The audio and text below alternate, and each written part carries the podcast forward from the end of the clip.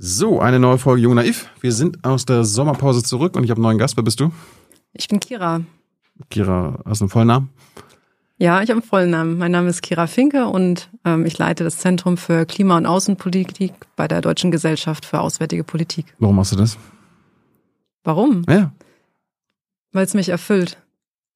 Warum erfüllt dich das? Weil es eine Aufgabe ist, ähm, die einen Beitrag zu einer besseren Außenpolitik leistet. Und eben die Klimakrise als einen fundamentalen Bestandteil, ein Handlungsfeld deutscher Außenpolitik etabliert, identifiziert. Aber äh, Robert Habeck ist doch gar nicht unser Außenminister. Der, der ist ja der Minister für Klimaschutz, oder? Genau, aber das Verhandlungsteam, beispielsweise für die internationalen Klimaschutzverhandlungen, Mhm. ist ja vom Bundesumweltministerium ins Auswärtige Amt äh, übergegangen in der letzten Legislaturperiode. Und somit sind diese Felder auch stärker verbunden. Wie kommt, dass du das, dass du die- dich dafür entschieden hast? Wo, wo, wie, wie kommst du, dass du da Mhm. deine Erfüllung äh, gefunden hast? Also ich war viele Jahre als Wissenschaftlerin am Potsdam Institut für Klimafolgenforschung, Mhm. habe da zu Klima, Migration, Sicherheit, Städten geforscht und dann ähm, hat sich diese Möglichkeit aufgetan, sich da zu bewerben bei der DGAP. Mhm.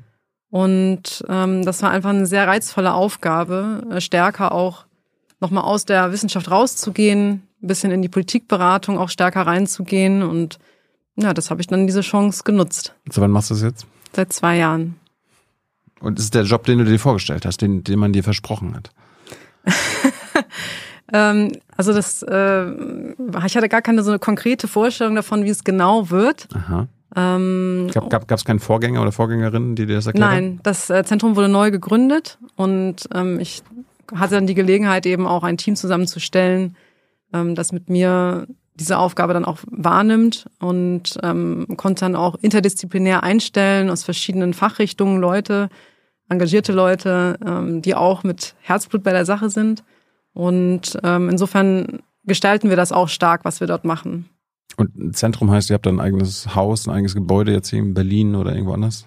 Also wir sind Teil der DGAP, die hat ein eigenes Gebäude im Tiergarten Ja. und ähm, dort haben wir dann äh, quasi eine Abteilung. Das heißt zwei Büros oder was? Das ist dann schon ein Zentrum oder? Genau, also kommen uns gerne mal besuchen. Ähm, Das, das ist ein Zentrum mit zwei Büros? ähm, also wir sind acht Personen, Okay, okay. genau. Und ähm, äh, wir haben auch Hotdesking, also ähm, Bitte was? Hotdesking, das ist quasi ein Verfahren, wo, ähm, wo man keinen unbedingt festen Sitzplatz hat. Ähm, also dass man sich den Sitzplatz dann auch teilt. Mhm. Ähm, Also falls du jetzt nach den Büroräumen fragst, genau. nee, Ja. weil du die Leiterin bist, dass du irgendwie einen eigenen, äh, ein eigenes Büro hast und so ist es nicht. Ähm, also wir teilen uns äh, die Sitzplätze größtenteils in der DGAP, genau. Okay. Ja. Warum, warum gab es vorher bei, äh, ich meine, das ist die DGAP, die ist ja irgendwie 70 Jahre alt oder so Mhm. weiter, gab es vorher nie so einen Bereich für Klimaschutz? Mm, Also es gab keine eigenständige Abteilung dazu. Hm. Ähm, es gab ein Geoökonomie oder gibt ein Geoökonomieprogramm, wo das natürlich auch Thema mit war. Mhm. Aber ja, die Klimakrise betrifft inzwischen so viele Teile der Außenpolitik, dass es eben auch mm, nun notwendig ist, auch eine größere Gruppe dazu zu haben, die dazu arbeitet. Also es war in gewisser Weise überfällig. Ähm, wie bist du in diese äh, ganze Klimapolitik, Klimaschutz, Klimafolgenforschung geraten? Hast du irgendwie schon als junge Frau gesagt, so ich, ich muss den Planeten retten? Das ist, ähm, also diese Verbindung zwischen Außenpolitik, Klimapolitik, das ist irgendwie erst später bei mir gewachsen. Also ich habe ähm, internationale Beziehungen studiert, war dann zum Ende dieses Studiums äh, längere Zeit in Indien für einen Forschungsaufenthalt, habe dort zu Wassersicherheit geforscht und da habe ich mit einer Person zusammengewohnt, die mit MigrantInnen, also Binnenmigrantinnen in Delhi gearbeitet hat, also so Wanderarbeiter. Und da hatten wir ein ganz langes Gespräch und irgendwie sind wir dann, äh, ja, haben uns gefragt, warum sind so viele Menschen hier in Delhi, die aufgrund welcher Ursachen hier ankommen, warum bleiben die nicht in den, in den Dörfern, äh, wo hier die überfüllten Slums sind. Und ähm, da haben wir uns gefragt, ob diese veränderten Umweltbedingungen eine Rolle dabei spielen. Und dann war so diese Idee geboren, ähm, sich stärker mit diesem Thema zu beschäftigen, Klimamigration. Und dann habe ich das etwas recherchiert. Das ist jetzt ähm, ja ungefähr zehn Jahre her. Da, damals gab es schon ein bisschen Literatur, aber nicht so viel Literatur dazu. Und ähm, ja, dann hat äh, das für mich begonnen, dass ich mich damit intensiver beschäftigt habe. Was heißt Klimamigration? Klimamigration ähm, bedeutet. Ist, ist das, wenn ich Urlaub mache und irgendwie, keine Ahnung, ans Mittelmeer reise, mich dahin bewege, migriere und äh, zwei Wochen, keine Ahnung, auf Kreta bin, braun werde? Ähm, das wäre jetzt keine gängige Definition davon, sondern ähm, in der Wissenschaft spricht man eigentlich von Klimamigration oder menschliche Mobilität im Kontext des Klimawandels, also wenn man es ganz äh, ausführlich haben will. Ähm, dann, wenn Extremwetterereignisse, also Stürme, Dürren, Fluten, die im Zusammenhang mit dem Klimawandel stehen, ähm, also die intensiver werden, die häufiger auftreten aufgrund von äh, der globalen Erwärmung, ähm, dass diese äh, ja auch Lebensgrundlagen entziehen mhm. und dann wiederum Menschen dazu zwingen, zu migrieren. Oder dass Menschen in Vorahnung dieser Ereignisse, also ich weiß, die Ernten werden hier immer schlechter, äh, deswegen, wenn ich jetzt ein Bauer wäre, migriere ich dann fort, antizipativ quasi. Auch das kann eine Migration sein. Und diese Migration erstreckt sich geografisch über unterschiedliche Skalen, vor allem innerhalb von Ländern. Und sie, ja, ist eigentlich, bewegt sich immer zwischen einer erzwungenen Migration und einer freiwilligen Migration. Hm. Und manche Leute migrieren permanent, andere machen eine saisonale Migration. Also äh, wenn sie gerade in der Landwirtschaft weniger zu tun haben, migrieren sie dann und kommen dann an den Ort zurück nach einer Saison. Okay. Ähm, vielleicht fangen wir grundsätzlich an, gab es das nicht schon immer?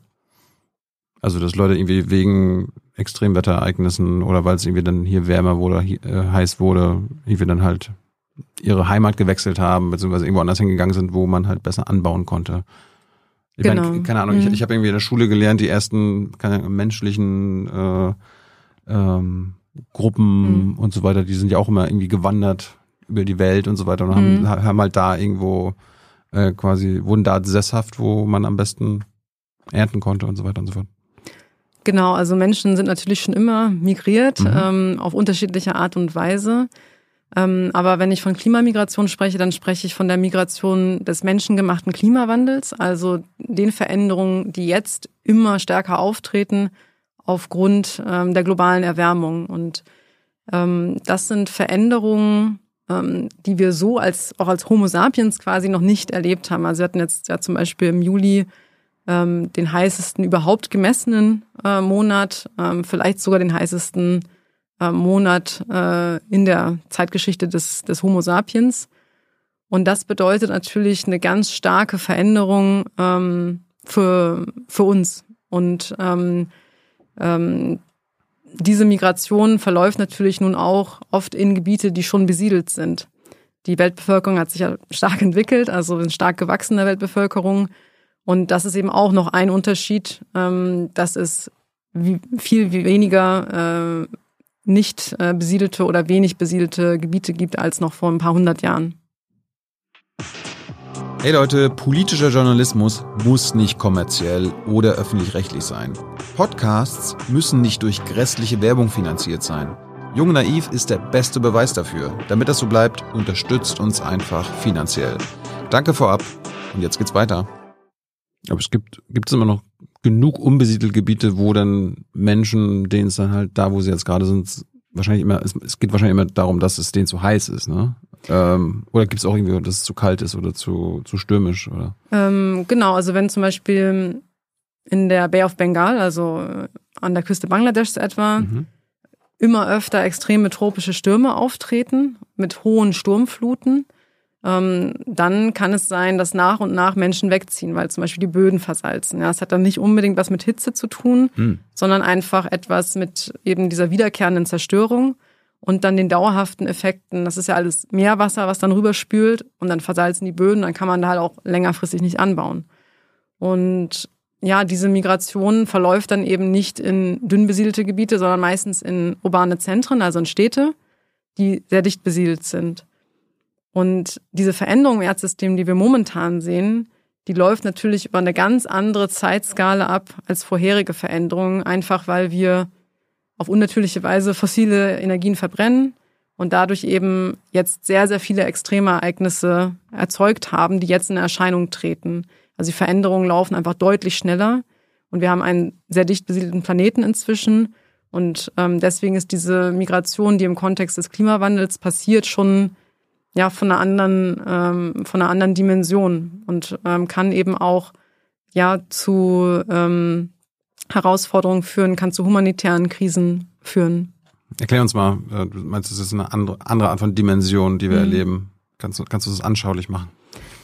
Ja, also zum Beispiel letztes Jahr hatten wir aufgrund von Naturkatastrophen 32 Millionen äh, Binnenvertriebene. Und ähm, das ist ein neuer Rekordwert äh, global, genau, global. Und ähm, das ist ein neuer Rekordwert. Im Vergleich zu, keine Ahnung, vor zehn Jahren waren es irgendwie noch die Hälfte oder wie, wie, irgendwie, keine Ahnung, mhm. letztes Jahr ist der Krieg in der Ukraine ausgebrochen. Mhm. Da sind ja Ukrainer dann hauptsächlich nach Westeuropa geflüchtet. Mhm, das Gibt, ist eine internationale Migration dann, genau. Das ja. ist ja kein mhm. Klimaflucht, aber es ist Gewalt oder äh, Kriegsflucht und so weiter. Genau. Kann, kannst du das in Relation setzen? Genau, also wenn wir jetzt die Binnenvertreibung ja. ähm, anschauen, dann sind die neuen Vertreibungen ähm, eher geringer als äh, in der Zahl ähm, als die Binnenvertreibung aufgrund von Extremwetterereignissen. Das sind ja nicht alles äh, Ereignisse, die dem Klimawandel zuzuordnen sind. Da muss man dann nochmal unterscheiden, ähm, weil natürlich auch im normalen Klima bestimmte Extreme auftreten. Aber, und das ist eben das Wichtige, sie treten jetzt in höherer Intensität, in größerer Häufigkeit auf und sie treffen auf immer dicht besiedeltere Gebiete. Mhm. Aber hast du Zahlen, wie viel, weil du gerade 32 Millionen durch Naturkatastrophen und so weiter mhm. gesagt hast, wie viel durch Kriege und Konflikte geflüchtet sind? Damit man das in Relation ja, ja. setzen kann? Mhm. Genau, also zum Beispiel 2020 waren's, äh, waren Neuvertriebene ähm, ungefähr äh, 10 Millionen äh, Binnenvertriebene aufgrund von Konflikten und Gewalt und äh, ungefähr 30 Millionen aufgrund von Naturwetter, äh, Naturextremen, also mhm. Naturkatastrophen. Aber wenn die jetzt vertrieben wären, diese 10 Millionen und die 30 mhm. Millionen, also äh, kommen die dann auch mal wieder zurück? Weil ich meine, eine Naturkatastrophe, keine Ahnung, die endet ja irgendwann, keine Ahnung, der Sturm ist vorbei oder genau, wenn ja. eine einmalige Sache ist oder angenommen ist eine einmalige Sache, mhm. kommen die meisten dann nicht wieder zurück in ihre Heimat. Also migrieren die dann dauerhaft oder nur kurz? Genau, also ähm, viele kehren zurück und viele haben auch den Wunsch zurückzukehren. Wenn wir zum Beispiel uns das Ahrtal anschauen in, in Deutschland, ähm, da wurden auch Menschen vertrieben, es sind auch Menschen gestorben. Und natürlich versuchen die allermeisten Menschen dann wieder zurückzukehren. Viele sind auch schon zurückgekehrt. Mhm. Und das ähm, wurde auch beispielsweise ermöglicht durch ähm, Versicherungsleistungen oder durch staatliche Hilfen oder aus Eigeninitiative heraus. Ähm, und ähm, das ist in anderen Ländern zum Teil auch möglich, äh, zum Teil aber eben auch nicht. Und je häufiger solche Art von extremen Ereignissen auftritt, desto schwieriger wird es, immer wieder wieder aufzubauen. Mhm. Und deswegen kann es dann auch zu permanenten Vertreibungen kommen in solchen Hochrisikogebieten. Und es kann auch Gebiete geben, und die werden ja beispielsweise auch im Ahrtal punktuell identifiziert, wo eben nicht wieder aufgewertet werden soll, weil es Überflutungsgebiete sind. Also wir hatten jetzt äh, anhand des Ahrtals auch schon deutsche Klimamigranten.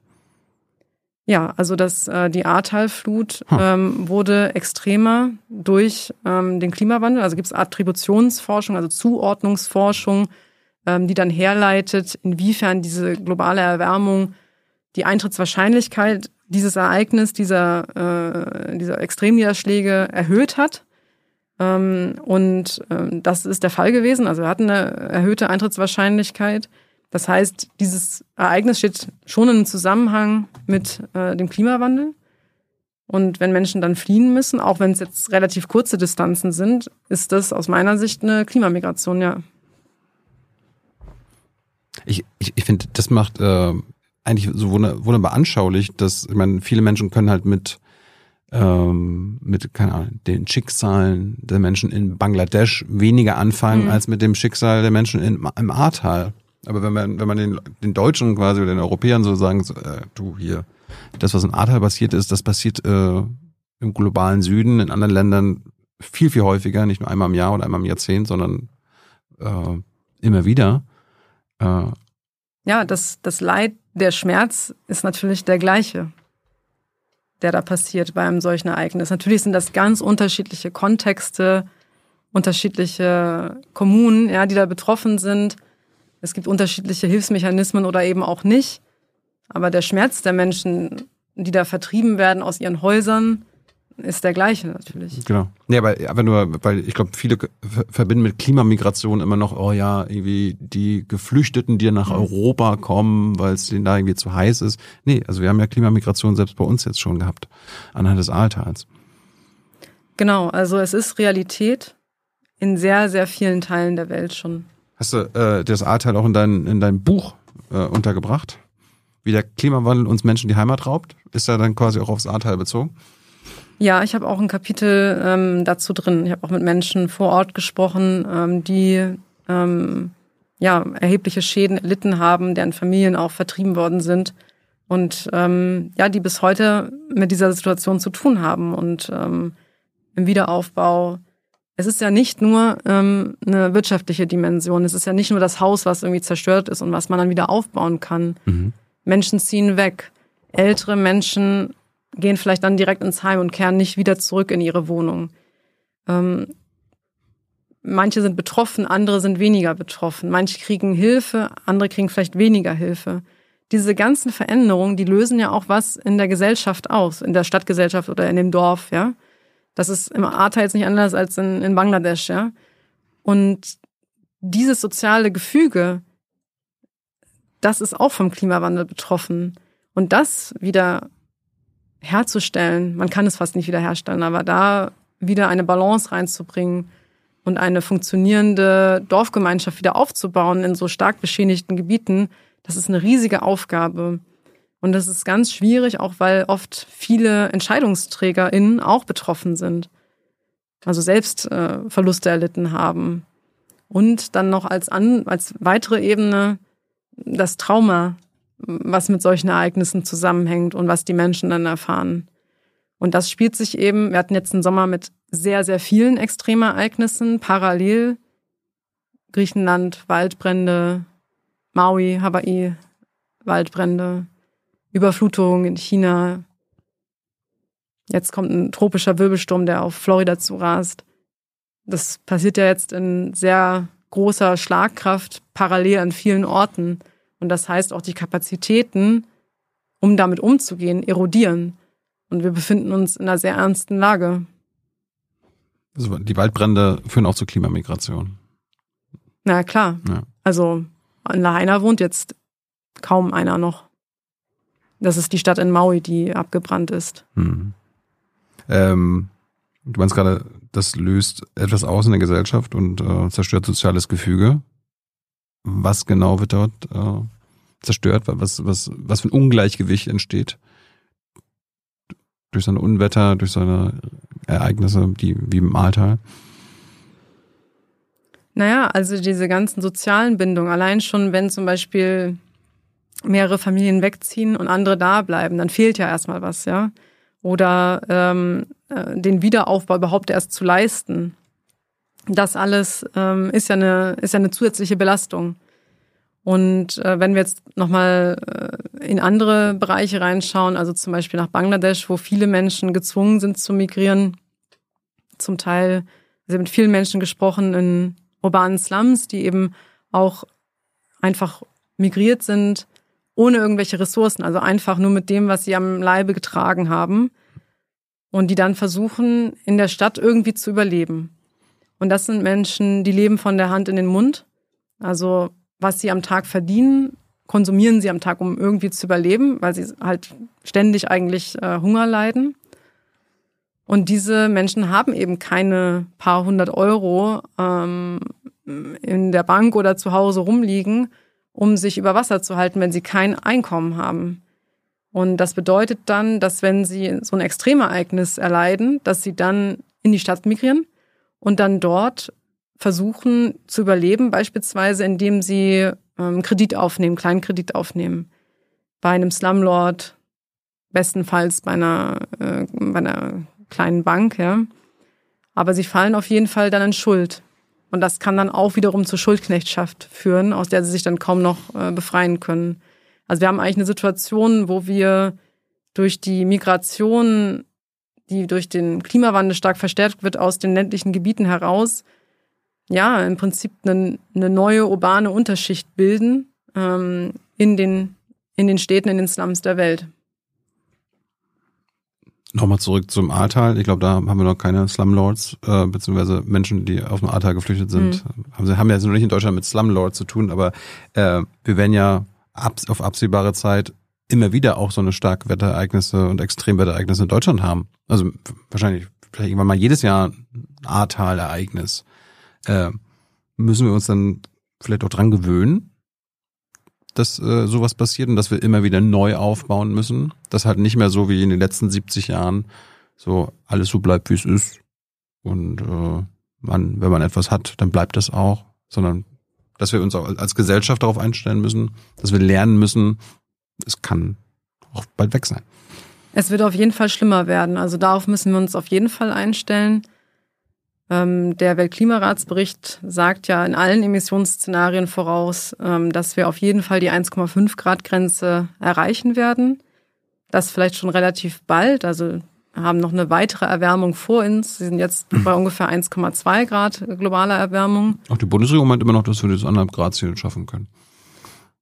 Also, dass wir diese Grenze erreichen, ist klar. Nee, nee, also, aber dass, dass, dass sie immer noch eine 1,5 mhm. Grad Politik macht. Mhm. Genau, also die Frage ist, ähm, schafft man es bei 1,5 oder 2 Grad irgendwie zu stabilisieren oder schafft man das nicht? Aber unabhängig davon haben wir jetzt, wir sind ja momentan erst bei 1,2 Grad Erwärmung, haben wir dann noch 0,3 Grad vor uns. Das hört sich jetzt erstmal wenig an, macht aber einen großen Unterschied, ähm, mhm. wenn man jetzt von den Extremereignissen äh, das betrachtet. Das heißt, werden zunehmend Stürme, Extremniederschläge, äh, Hitzewellen haben. Und darauf äh, müssen wir uns einstellen, ja, darauf müssen wir uns anpassen. Und gleichzeitig müssen wir alles dafür tun, und ich meine wirklich alles, um die Erwärmung auf möglichst unter zwei Grad zu halten. Und danach sieht es ja nicht aus. Ja, danach sieht es nicht aus, ja. Da gebe ich dir recht. Ich glaube, wir sind, glaube ich, auf so einem 3 Grad, 3,9 Grad äh, Fahrt, was der Expertenrat für Klimafragen äh, gerade aufgezeigt hat. Aber ich hatte ja gefragt, muss, muss quasi auch eine Politik in Deutschland, wenn wir jetzt mal bei, bei Deutschland bleiben, weil wir auch Klimakatastrophen haben werden, muss die Politik auch der Gesellschaft beibringen, äh, das kommt jetzt öfter, und wir müssen lernen, dass es äh, Klimamigranten in Deutschland geben wird, dass äh, Sachen zerstört werden und wir halt wieder neu aufbauen müssen. Es gibt, also es stehen uns natürlich noch verschiedene Zukünfte offen. Wir werden auch durch Technologien vielleicht mehr Möglichkeiten haben, uns anzupassen. Mhm. Aber dieser Spielraum schwindet, je höher wir in der Erwärmung gehen. Das heißt also, wenn wir es schaffen, die Emissionen jetzt wirklich schnell zu senken und dann möglichst bald auch auf Null zu senken, dann denke ich schon, dass wir eine positive Zukunft vor uns haben, dass auch die Kinder unserer Generation eine positive Zukunft haben. Aber klar gibt es auch Länder, wie zum Beispiel die kleinen Inselstaaten, die jetzt schon unter einem enormen Druck stehen. Also beispielsweise die flach liegenden Korallatolle Pazifik, Tuvalu, Marshall Islands. Malediven. Und diese Länder haben auch wenig Möglichkeiten, sich an diese Extreme anzupassen, auch schon bei 1,8 Grad. Ja. Das heißt, ich sehe da schon auch eine moralische Verpflichtung, ähm, mehr Menschen die Möglichkeit zu geben, sich A vor Ort anzupassen, also mehr zu investieren in Anpassung, aber auch gleichzeitig äh, sichere Migrationswege zu schaffen. Ich wollte auf die, auf die globale Ebene kommen, wollte ich gleich kommen. Ich, wollte, mm, ich, bin, okay, ich, ich, bin, mm. bin, bin, bin noch in Deutschland. Ja, mm. Also äh, muss die Politik der deutschen Bevölkerung, der europäischen Bevölkerung klar machen, äh, auch bei uns wird es jetzt immer häufiger brennen. Äh, Leute werden flüchten müssen, Dinge werden zerstört werden und wir müssen das jetzt immer wieder aufbauen, aufbauen, aufbauen.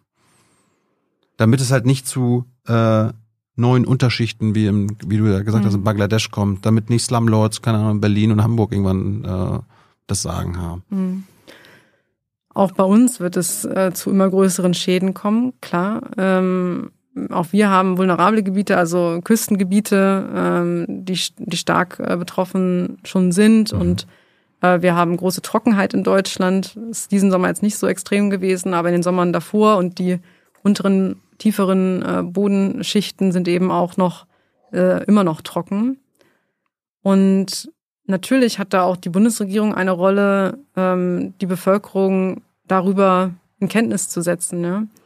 Aber die Verantwortung äh, liegt auch bei den Kommunen, ähm, Anpassungen zu leisten, also ähm, ja, Ris also Risiken zu reduzieren, ähm, vielleicht auch mehr in den Katastrophenschutz zu investieren. Da ist ja auch ähm, nicht alles gut gelaufen im Ahrtal.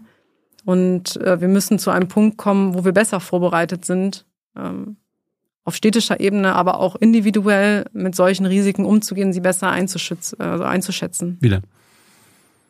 Na, das fängt jetzt, wenn wir zum Beispiel Hitze, äh, Hitzewellen betrachten, ähm, das fängt bei so wirklich banalen Dingen ein, wie, an, wie zum Beispiel mehr trinken, ähm, äh, Schutz suchen bei Hitze.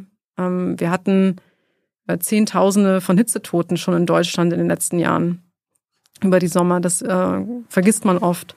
Das wird oft in der Debatte vergessen. Und ähm, das kann mit Verhaltensveränderungen einhergehen, weil wir es einfach nicht so gewöhnt sind hier. Da sind andere Länder schon natürlich aus äh, einfach auch aus ihrer geografischen ähm, Situation heraus äh, anders aufgestellt als wir. Ähm, und da müssen wir auch Verhaltensänderungen durchführen, aber auch zum Beispiel ähm, ja einfach auch die Infrastruktur verändern, also stärker auch noch begrünen ähm, dass äh, es sich nicht so sogenannte urbane Hitzeinseln, also ein Hitzestau in der Stadt bildet.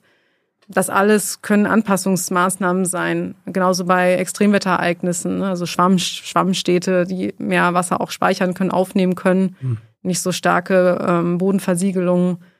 Gibt es viele, viele Dinge, ähm, die da äh, Anwendung finden.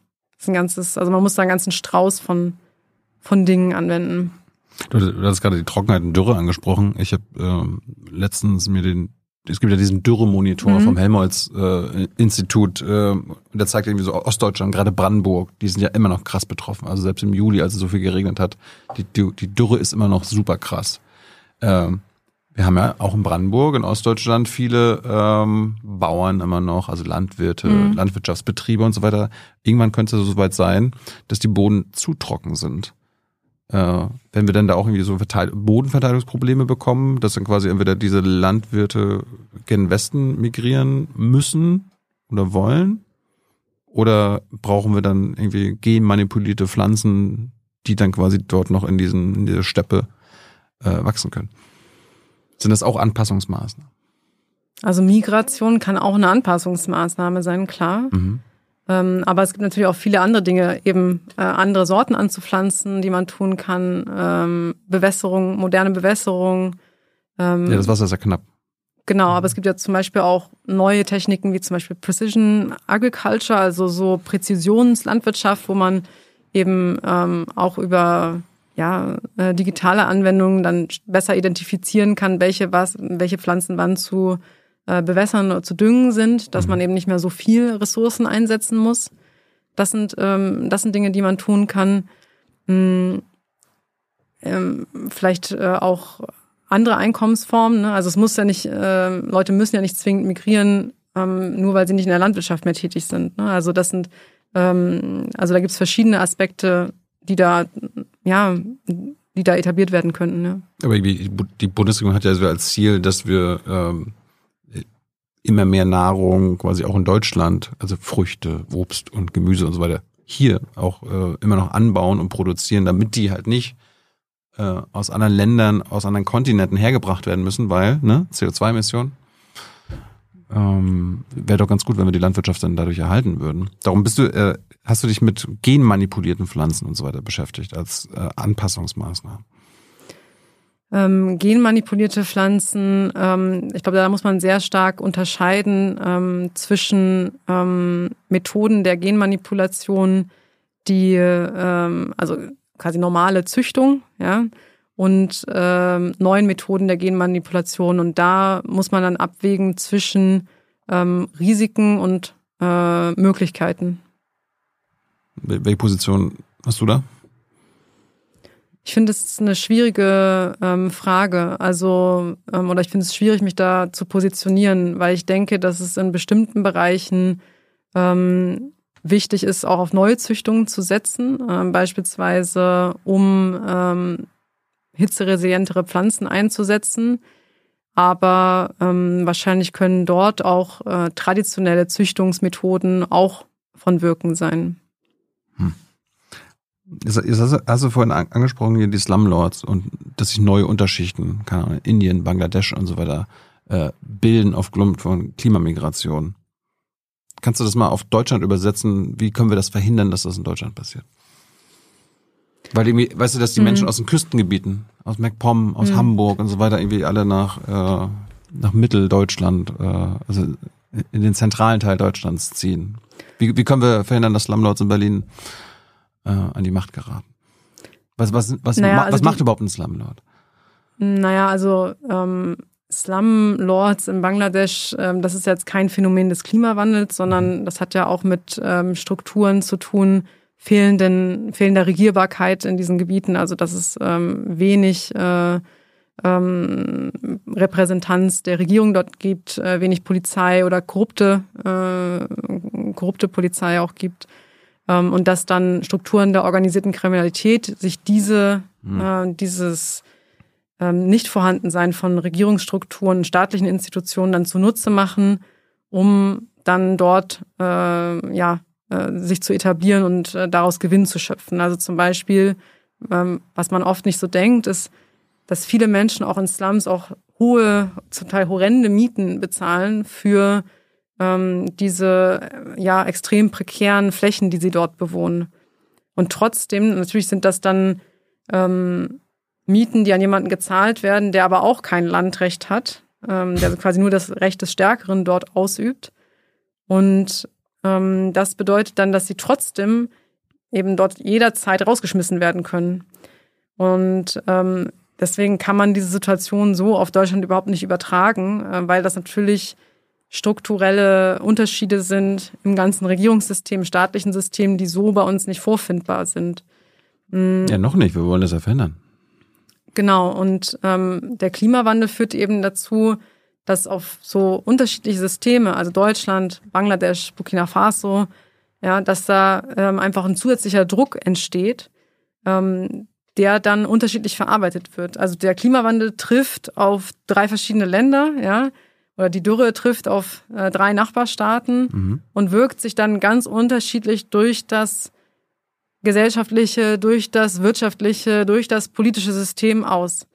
Ja, und dann gibt es in dem einen System gibt es Vorkehrungen, gibt es Minderheitenschutz, ja, gibt es demokratische Institutionen, die das irgendwie auf, auffangen.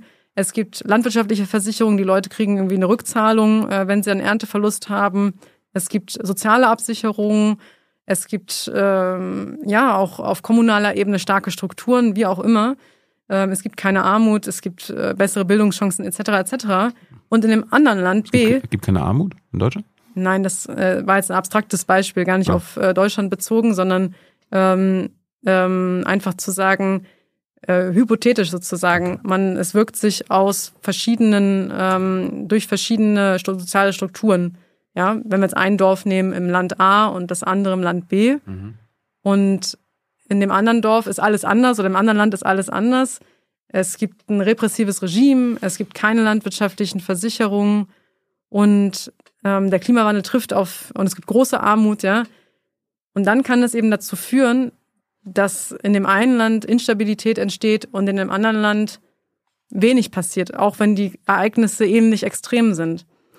Also nur um das verständlich zu machen, dass sich der Klimawandel eben auf diese ganz vielen verschiedenen ähm, sozialen, gesellschaftlichen, politischen Ebenen auswirkt, die in jedem Land unterschiedlich sind.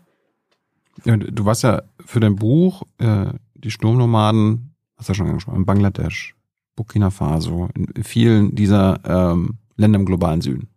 Mhm. Äh, die sind natürlich alle höchst unterschiedlich im Vergleich zu Deutschland, aber gibt es Parallelen? Also was, was haben Deutschland, Burkina Faso und Bangladesch zum Beispiel gemeinsam? Naja, also äh, Parallelen jetzt in Bezug auf ähm, den Klimawandel oder? Ja. Außer, dass wir alle hm. betroffen sind. Ja, also es sind schon sehr unterschiedliche Situationen. Gibt es da auch Menschen, die äh, den Klimawandel leugnen? Zum Beispiel. Ähm, Oder äh, Reiche, denen das hm. alles egal ist, äh, was in ihrem Staat und mit den Ärmsten passiert. Naja, also ähm, es gibt schon äh, in allen Ländern eine gewisse Ungleichheit. Also, dass es in allen Ländern eine gewisse Elite gibt, die deutlich mehr Emissionen verursacht mhm. ähm, und ärmere Menschen gibt, ähm, die deutlich weniger Emissionen, Treibhausgasemissionen verursachen. Und das ist ähm, in manchen Ländern extremer ausgeprägt, ja, und in anderen Ländern weniger extrem. Aber äh, vom Prinzip her ist diese Ungleichheit zwischen den Emissionen der sozial Schwächsten und den Emissionen der, der Elite, ja, oder den äh, Höchstverdienenden ähm, vorhanden. Also das ist vielleicht eine Parallele. Mm, aber es gibt eben auch sehr, sehr große Unterschiede darin, wie Menschen dazu in der Lage sind, mit diesen ähm, Veränderungen umzugehen. Beispielsweise, ich habe mit vielen Menschen gesprochen ähm, und sie gefragt, ja, wie verändert sich denn die Umwelt? Und sie konnten dann sehr, sehr genau beschreiben, was für Veränderungen dort stattfinden. Also es wird immer heißer, ähm, es wird äh, immer eine äh, extremere Hitze, ähm, es, äh, es gibt häufigere Stürme. Und das deckte sich dann auch äh, beispielsweise in Bangladesch auch relativ stark mit den wissenschaftlichen Erkenntnissen, ja, also was man jetzt so aus äh, den Observationsdaten, Beobachtungsdaten erfassen kann. Und dann, wenn man fragt, ja, warum ist das so?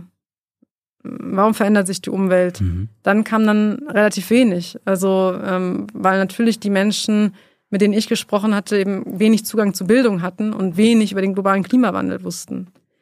Und ähm, das ist natürlich in der Wissenschaft auch dort anders, aber wenn man mit Menschen spricht, die in der traditionellen Landwirtschaft arbeiten, keinen Zugang zu Bildung hatten, die, die am stärksten betroffen sind, wissen oft die Ursachen nicht ähm, dieser Veränderungen in ihrer Umwelt. Hm.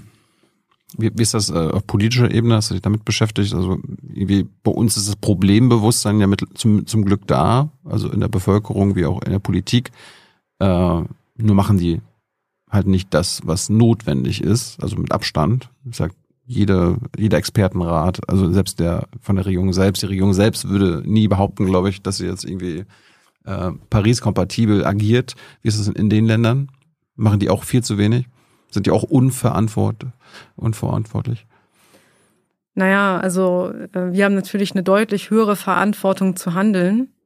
Zum ersten Mal, weil wir mehr Kapazitäten haben zu handeln. Also mhm. wir haben mehr finanzielle äh, Kapazität, wir haben mehr Technologien vorhanden, um zu, zu handeln. Und, und das ist auch wichtig, weil wir viel mehr Treibhausgase verursachen. Also Deutschland hat die größten Treibhausgasemissionen in Europa. Insofern kommt uns eben auch eine extrem große Verantwortung zu, mhm diese Emissionen möglichst schnell zu senken und anderen Ländern dabei zu helfen, auch ihre Emissionen zu senken. Ich habe hab äh, eine, eine Grafik rausgesucht, dass irgendwie der Anteil an globalen CO2-Emissionen historisch gesehen, Deutschland hat, hat mehr CO2 emittiert als äh, alle afrikanischen und südamerikanischen Staaten zusammen. Das ist die historische Verantwortung, die wir haben. Ja, also wir haben eben diesen sehr großen historischen und aktuell auch immer noch recht hohen CO2-Fußabdruck. Es gibt jetzt bestimmt Leute im Chat, die sagen, ja Kira, also äh, Deutschland macht ja nur zwei Prozent oder so weiter jährlich aus. Das ist doch, guck mal China. Ja, klar. Und äh, das sagen Leute in Österreich uns gegenüber auch. Also warum sollen wir äh, die Emissionen senken und während Deutschland das nicht senkt? Ne? Und so kann man dann sich gemeinsam entscheiden, dass wir alle gemeinsam gar nichts tun. Genau, das ist ja der Status quo.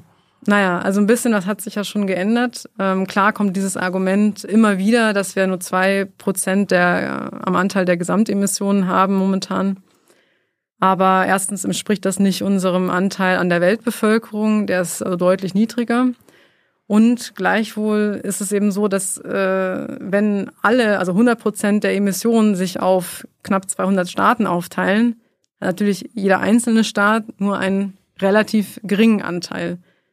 Aber unsere Emissionen ist eben für uns leichter zu senken in Deutschland, als wenn wir die Emissionen von anderen Ländern senken wollen. Deswegen sollten wir erstmal bei uns anfangen.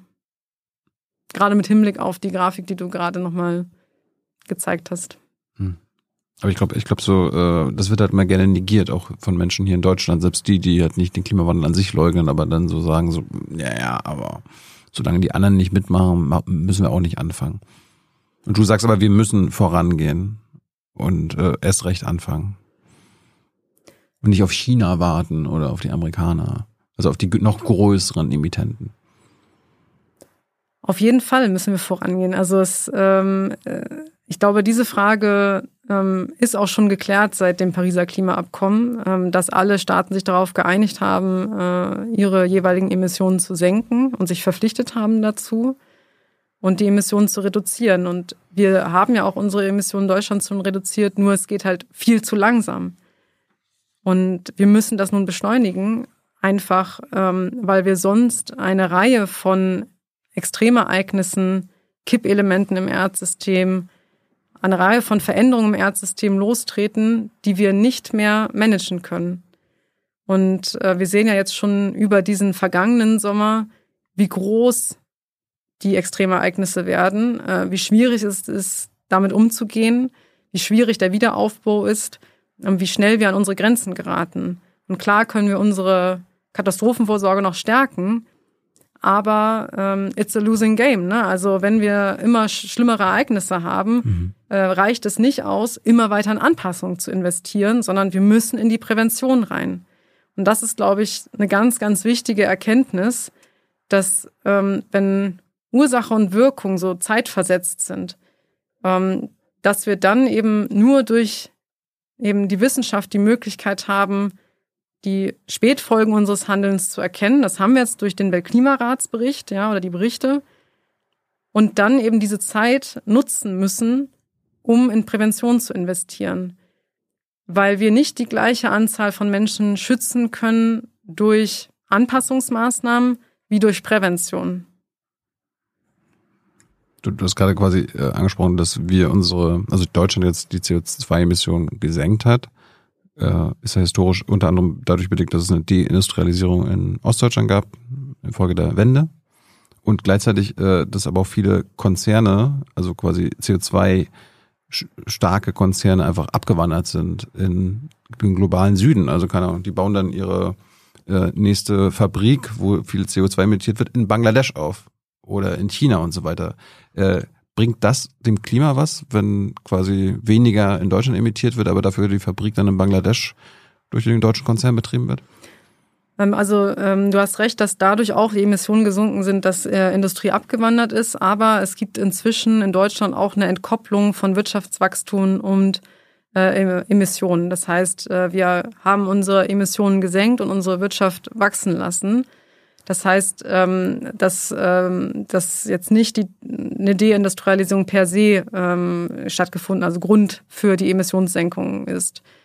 Ähm, das ist ein Teil davon, aber es gibt eben auch inzwischen die Entwicklung, äh, dass wir Wirtschaftswachstum haben und die Emissionen senken, was eine super super Sache ist. Es ist eine relative Entkopplung. Das reicht halt mhm. äh, vorne und hinten nicht. Also ich habe von meinen Klimawissenschaftlern mhm. gelernt, wir brauchen eine absolute Entkopplung. Genau, ja. Und das da, haben, da, da sind wir auf, auf, kommen wir nie und nimmer hin. Also wir müssen die Emissionen auf möglichst schnell auf Null senken. Mhm. Ähm, und das, es zählt eben der, äh, also sozusagen der Bereich unter der Kurve. Ja? Also je schneller wir runtergehen, ähm, ähm, desto äh, besser für die Atmosphäre. Mhm. Und ähm, um das zu erreichen, bedarf es natürlich einer wirklich intensiven Transformation und damit eben genau das äh, nicht passiert, was du gerade skizziert hast, also diese ähm, Abwanderung von Industrien sollen ja auch bestimmte Industriesektionen ähm, auch geschützt werden durch den sogenannten Carbon Border Adjustment Mechanismus. Bitte was? Ähm, das ist äh, im Prinzip ähm, eine äh, zusätzliche Erhebung von ähm, äh, Tarifen für importierte Güter, die eben nicht klimaneutral produziert worden sind. beispielsweise soll das für Zement und Stahl innerhalb der äh, Europäischen Union eingeführt werden, sodass die Zement- und Stahlindustrie, eine sehr, also jeweils sehr energieintensive Industrien, ähm, geschützt werden, wenn die stärker belastet werden mit Nachhaltigkeitsauflagen oder CO2-Bepreisung. Und damit dann nicht äh, diese Industrie abwandert, werden ähm, Einfuhren, äh, die eben nicht solchen hohen Standards unterliegen, dann entsprechend bepreist ähm, und somit eben ähm, ja eine, eine solche Abwanderung verhindert. Das ist der Gedanke dahinter. Du bist ja ähm, bist jetzt für deine Dissentation in diese, äh, diese Staaten, Burkina Faso, Bangladesch, kannst du nochmal sagen, wo du sonst alles warst? Auf Marshallinseln, glaube ich, auch, ne? Mhm. Bist du da für das Buch hingereist aus äh, privatem Interesse und hast darauf dann ähm, die Arbeit gemacht? Oder, nee, das, oder war, war das schon ähm, gezielt recherchiert und dann hast du gedacht, okay, ich bin, ich fahre da mal hin? Das Buch gründet sich eigentlich auf den acht Jahren Forschung am Potsdam Institut für Klimafolgenforschung, wo mhm. ich eben ähm, an verschiedenen Forschungsprojekten gearbeitet habe, beispielsweise für meine Promotion, äh, beispielsweise im Rahmen von äh, größeren Projekten und dann dort Forschungsarbeiten gemacht habe. Und ähm, zum ähm, äh, während der Corona-Pandemie hatten wir alle etwas mehr äh, Zeit oder nicht alle, aber einige von uns hatten mehr Zeit und ich zählte dazu. Mhm. Und ähm, dann entstand eben diese Idee, ähm, ja, vielleicht könnte ich diese Forschungsarbeiten nochmal aufarbeiten in einem Sachbuch und das nochmal auf eine andere Art und Weise zugänglich machen und auch noch mehr von dem Erlebten erzählen, ähm, den Begegnungen mit den Menschen, mit denen ich gesprochen habe in den Marshall Islands, ähm, in Bangladesch, äh, Burkina Faso, Äthiopien, um eben ähm, ja diese ähm, diese objektiven Erkenntnisse aus der Wissenschaft, wo man eine Sprache anwendet, die sehr objektiv ist, ähm, ja, eben mit dem emotionalen Erleben auch zu verbinden. Ja? Mhm. Was hat man erlebt mit den Menschen? Was für eine Verbindung hat sich da aufgebaut? Ähm, und äh, was bedeutet das, äh, also was bedeuten sozusagen diese Erfahrungen ähm, auch äh, für, ja, ähm, für den Blick auf diese Frage, Klimawandel und Migration, wie hängt das zusammen? Und ähm, dann äh, hat sich dieses Buch eben ergeben. Also ich bin nicht spezifisch äh, für das Buch gereist, mhm. ähm, sondern habe eben das äh, vor allem äh, im Rahmen meiner Forschungstätigkeit gemacht. Und das ist dann daraus entstanden letztlich. Bist du dann quasi, hast du dir, keine Ahnung, sechs Monate Zeit genommen und hast, warst dann einen Monat auf den Marshallinseln, einen Monat in Äthiopien, einen Monat in Burkina Faso, einen Monat in Bangladesch und bist dann zurück oder bist du immer wieder irgendwo hingereist? Ähm, das waren einfach äh, unterschiedliche Projekte. Also ähm, auf, ähm, äh, in Bangladesch äh, war ich für die Gesellschaft für internationale Zusammenarbeit zum Beispiel, also die GIZ.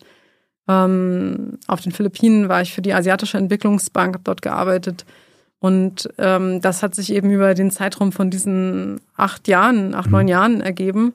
Ähm, das war meine hauptberufliche Tätigkeit. Ja? Und ähm, diese diese jeweiligen Arbeiten sind dann in Fachzeitschriften oder wissenschaftlichen Reports äh, publiziert worden. Und das Buch habe ich dann ähm, quasi mehr oder weniger während der, während der Pandemie ähm, äh, ja, geschrieben, um ähm, das nochmal anders aufzuarbeiten. Und ähm, die Forschungsaufenthalte waren auch unterschiedlich lang und äh, mit einer unterschiedlichen Intensität an Arbeit verbunden. Also auf den Marshall Islands zum Beispiel äh, sind wirklich ähm, ja schlecht zu erreichen und dann die äußeren Inseln auf den Marshallinseln sind noch mal schwieriger zu erreichen. Erklär mal kurz, wo sind die Marshall Islands? Im Zentralpazifik. Ähm, das ist ein flachliegendes Korallatoll. Das sind so ja so wunderbare äh, kleine äh, Perlen quasi, die aus dem Ozean sich hervorheben mhm. und ähm, sehr flach liegend. Ähm, also erheben sich so ein, zwei Meter über den Meeresspiegel.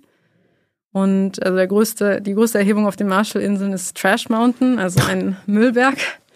Und äh, die Hauptinsel ist Majuro und naja, dann kann man äh, von der Hauptinsel versuchen, auf andere Inseln zu kommen. Und das habe ich mit der Okeanos Stiftung gemacht. Eine Stiftung, die in. Ja, aber bist du hingeschwommen oder mit dem Boot hingefahren? Nee, also nach Majuro bin ich geflogen. Okay, da fliegt man. Und ähm, genau, also es, sonst ähm, ist man da wirklich sehr, sehr lange unterwegs. Und ähm, dann sind wir von Majuro aus auf die äußeren Inseln mit ähm, einem Segelkatamaran gesegelt, also nachhaltiger ähm, Segelkatamaran, ähm, der dort etabliert wurde, um auch die traditionelle, äh, das traditionelle Segeln, Seeschifffahrt wieder zu etablieren. Und ähm, da sind wir dann zwei, zwei, drei Tage gesegelt, um auf die äußeren Inseln zu kommen, äh, die sonst nur ja ein, zwei Mal äh, alle ein, zwei Monate äh, angefahren werden von Frachtern oder so. Hm.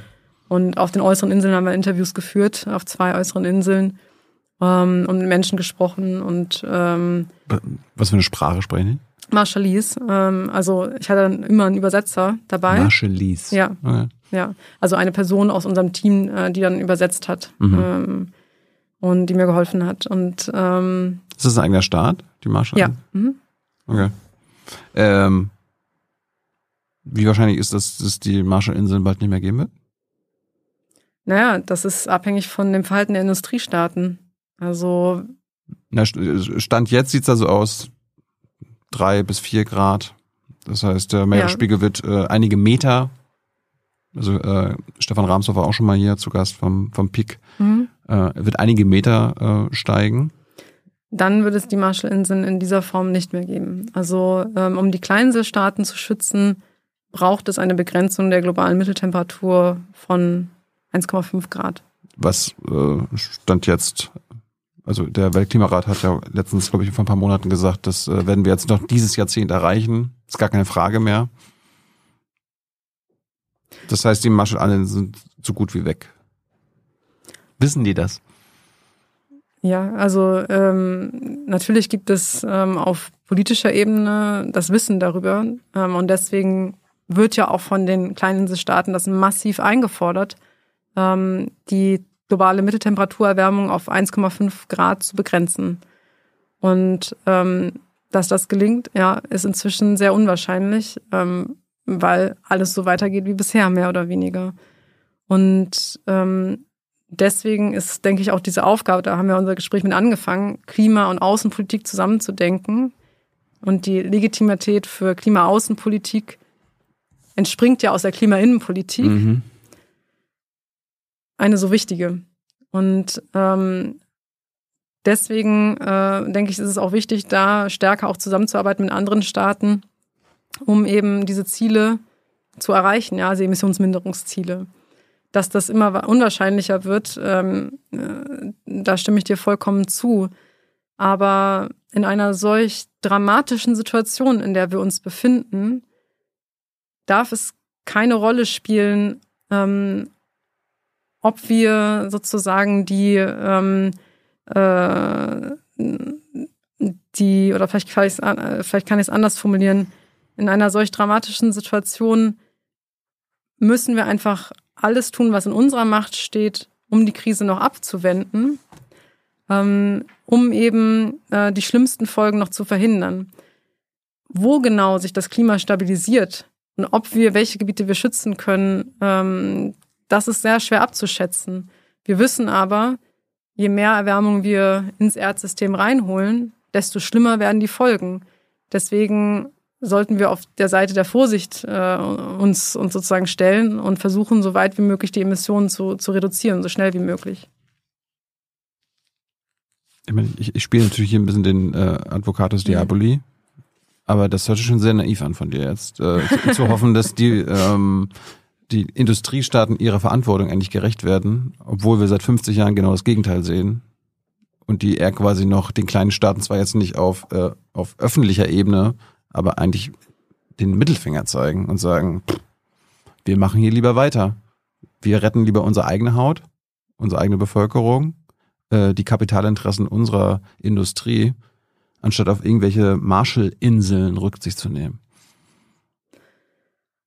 Da ist nur. Das ist die Realität, oder? Mh, naja, da ist ein Denkfehler natürlich drin, weil wir unsere eigene Industrie äh, nicht werden retten können, so wie du es äh, sagst, wenn ganz Deutschland nachher so aussieht wie das Ahrtal und der Rest der Welt auch. Ne? Also dann äh, hilft es uns auch nicht, ähm, dass wir weiterhin hier äh, aber die Gaskraftwerke aber, aber wir betreiben. denken halt, wir denken halt kurzfristig. Wir denken äh, in Kapitalströmen. Wir müssen äh, unser Wachstum sichern von Jahr zu Jahr.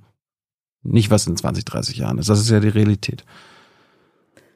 Ähm, ich glaube, da gibt es sehr viele Unterschiede. Also ich glaube schon, ähm, dass wir in der Lage sind, auch langfristig zu denken und auch diese Risiken wahrzunehmen und entsprechend auch zu handeln.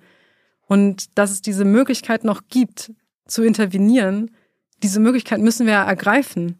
Also, und ich glaube schon, dass äh, es auch ähm, ja, durch den Druck der Zivilbevölkerung auch der politische Wille dafür erzeugt werden kann, durchgreifende, äh, transformative Maßnahmen, also Energiewende äh, schneller, äh, schneller voranzutreiben. Ähm, alle diese Maßnahmen, äh, Verkehrswende, Bauwende, ja, alle diese Maßnahmen zu ergreifen. Die, die, die Lösungen hm. äh, sind ja klar. Ja. Mhm. Aber warum machen wir das nicht? Ja, das ist die große Frage. Ähm, und ähm, da ist auch natürlich wieder eine sehr komplexe Antwort dahinter. Warum machen wir es nicht? Ähm, also die eine Antwort ist, dass es eine sehr starke Lobby äh, gab und gibt, die versucht, diese Transformation zu verhindern oder zumindest zu verlangsamen. Und ähm, es gibt viele Studien, die zeigen, ähm, dass äh, fossile Energieunternehmen wie zum Beispiel äh, ExxonMobil oder BP also Ölunternehmen, schon sehr lange vom Klimawandel wussten, ihre eigenen Wissenschaftler auch finanziert haben, äh, da Studien zu erstellen in diesem Bereich und gleichzeitig Desinformationskampagnen gefahren haben, um die ähm, allgemeine Öffentlichkeit irre zu, irre zu führen. Und ähm, das ist die Klimaschmutzlobby. Annika Görres war mal hier mhm. zu Gast. Ja. Ähm, quasi das, oder wie, wie ähm, Claudia Kempfert sagen würde, das fossile Kapital. Genau. Und ähm, das immer noch das 20 bis 100-fache mehr Geld hat oder zur Verfügung hat für PR und so weiter als die Klimaschutzlobby, also die nicht fossile Lobby. Genau, also das ist eben äh, eine der großen Herausforderungen, ähm, dass diese spezifischen Interessen eben mit äh, einer, äh, einem großen finanziellen und einer großen politischen Macht damit letztlich auch ähm, ausgestattet sind. Und ähm, diese, ähm, diese Verquickung hat eben dafür äh, gesorgt, dass es immer größere Verzögerungen in der Transformation gab. Nun ist es aber nicht mehr zu leugnen, dass sich das Klima verändert. Jeder kann es inzwischen auch in Deutschland spüren. Ja, dafür muss man auch ähm, jetzt kein Wissenschaftler sein, um das äh, wahrzunehmen. Und deswegen ähm, erhöht sich natürlich auch der politische Handlungsdruck. Ich denke, gerade nach diesem Sommer, auch nach dem A-Teil, hat sich der Handlungsdruck nochmal stark äh, stark äh, erhöht. Es gibt auch zivilgesellschaftliche äh, ja, Bewegungen, Fridays for Future, letzte Generation, ja, die diesen Druck auch punktuell erzeugen. Und ähm, der Handlungsdruck wird weiter steigen.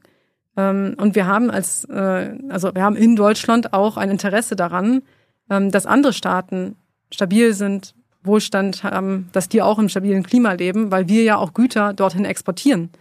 Und wenn in anderen Staaten ja, also äh, große Verluste eintreten aufgrund von Klimafolgen, dann sind letztlich auch wir betroffen. Das heißt, wir haben schon Interesse daran, dass es auch anderen Staaten gut geht. Wir wollen dahin exportieren.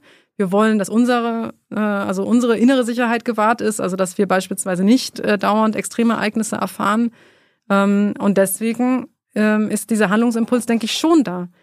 Und jetzt müssen wir ähm, als Wissenschaftler weiter informieren, ja, äh, unsere, äh, unsere Pflichten dort auch erfüllen ähm, und auch äh, in Beratung treten mit Politikerinnen und Politikern, was man jetzt tun kann, um diese Katastrophe noch abzuwenden.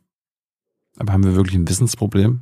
Also, mein, du hast ja vorhin auch schon die Lösung, die Lösungsansätze, die Lösung, was wir alles machen müssen, Bauwende, Verkehrswende, äh, äh, alle möglichen, mhm. also Energiewende. Wir wissen doch, was wir machen müssen. Haben wir wirklich noch ein Wissensproblem? Ähm, ich glaube schon, dass wir noch ein Wissensproblem haben, insofern, als dass ähm, ich oft die Erfahrung mache, wenn ich Vorträge halte und gerade über diese etwas zeitversetzten Wirkungen, also dass alle wissen, der Klimawandel ist da, aber was sie da wirklich gerade lostreten im Erdsystem, ich glaube, das ist vielen nicht klar, wie, wie dick es irgendwie kommen kann und wie, ähm, wie klein unsere Anpassungsmöglichkeiten dann noch sind und wie viele Menschen auch vertrieben werden können. Und da habe ich oft die Erfahrung gemacht, dass Menschen auf mich zukommen nach, nach den Vorlesungen oder nach den Vorträgen und sagen, ich wusste nicht, dass es so schlimm ist.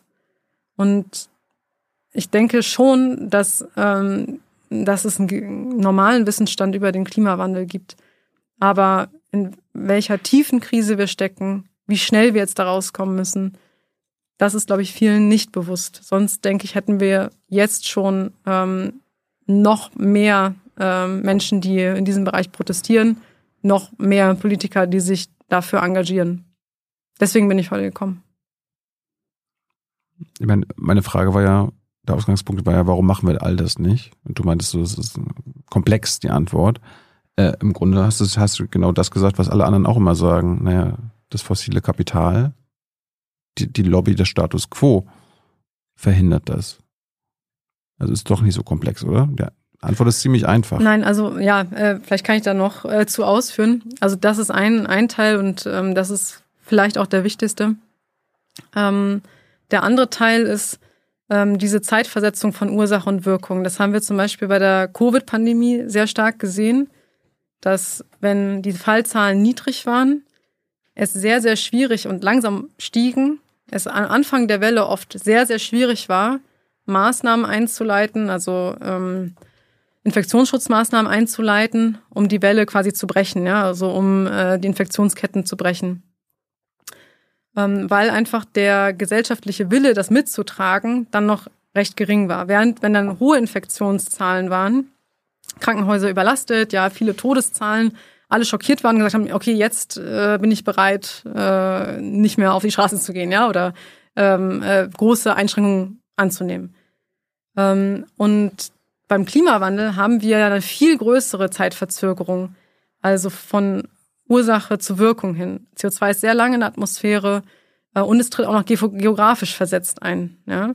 Also ähm, äh, die Emissionen, die wir hier verursachen, können in 20 Jahren ein Kind in Bangladesch in der Sturmflut töten. Ja? Das ist natürlich etwas, was sehr abstrakt ist, sehr indirekt ist. Und genau deswegen ist es eben so schwierig, das zu stoppen, weil wenn das Kind, von dem ich jetzt gerade gesprochen habe, sterben würde, wenn ich die Gasheizung anschalte vor meinen Augen, dann würde niemand das tun, ja. Und die meisten mhm. Menschen würden das nicht tun. Aber es, es passiert eben zeitversetzt und geografisch versetzt. Es passiert nicht vor meinen Augen. Wir alle oder fast alle wissen aber, dass es passiert. Aber wir nehmen das, es ist nicht, ist nicht intentioniert, wir machen das nicht mutwillig, diese Zerstörung, mhm. aber wir nehmen diese Zerstörung in Kauf. Machen das nicht mutwillig? Nein, insofern nicht. Äh, das ist eine andere Art von Gewalthandlung. Wenn ich dich schlagen würde, dann ist mein, äh, meine Intention, dir weh zu tun.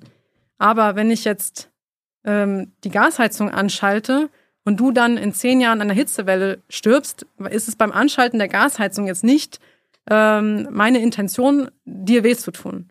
Auch wenn ich vielleicht, also insofern ist es nicht mutwillig, ja. Insofern ist es etwas, was wir aber in Kauf nehmen. Und wir inzwischen auch wissentlich, also alle oder fast alle, die über den Klimawandel jetzt inzwischen Bescheid wissen, auch wissentlich in Kauf nehmen. Wir, wir, wir, wir äh, verbrennen doch Öl und Gas und immer mehr davon mutwillig, weil da auch Interessen, die du ja gerade beschrieben hast, mhm. hinterstehen, damit das auch immer mehr ist.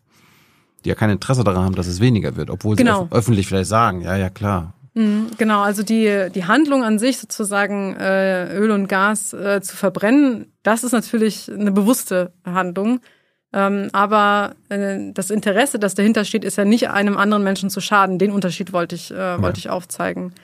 Und davon müssen wir uns natürlich letztlich befreien. Ja, es ist ja auch ein Akt der Befreiung, der Klimaschutz. Von dieser äh, Last der Verantwortung, die damit einhergeht. Und im Prinzip hast du gerade gesagt, es, es muss alles irgendwie immer noch schlimmer werden, bevor wir sagen, okay, jetzt müssen wir mal was machen. Aber das Problem ist ja einfach nur, dass es dann zeitversetzt ist über Jahre und Jahrzehnte. Und wenn ich richtig das gelernt habe, das Problem sind ja die Kipppunkte irgendwann. Also irgendwann äh, kippt, kippen, kippen bestimmte Bereiche des Klimas und dann ist es vorbei. Dann können wir da eh nichts mehr machen. Na, da äh, sind wir ja noch nicht an dem Punkt. Aber, die, ähm, aber die kommen ja immer näher, die mhm. Kipppunkte. Genau. Ähm, und für die Korallenriffe sind wir jetzt schon ziemlich nah dran. Durch die Wissenschaft ist es uns eben möglich, durch die Projektion in die Zukunft in gewisser Weise zu schauen. Ja, also wir wissen, wir, wenn wir immer mehr emittieren, laufen wir auf die Katastrophe zu.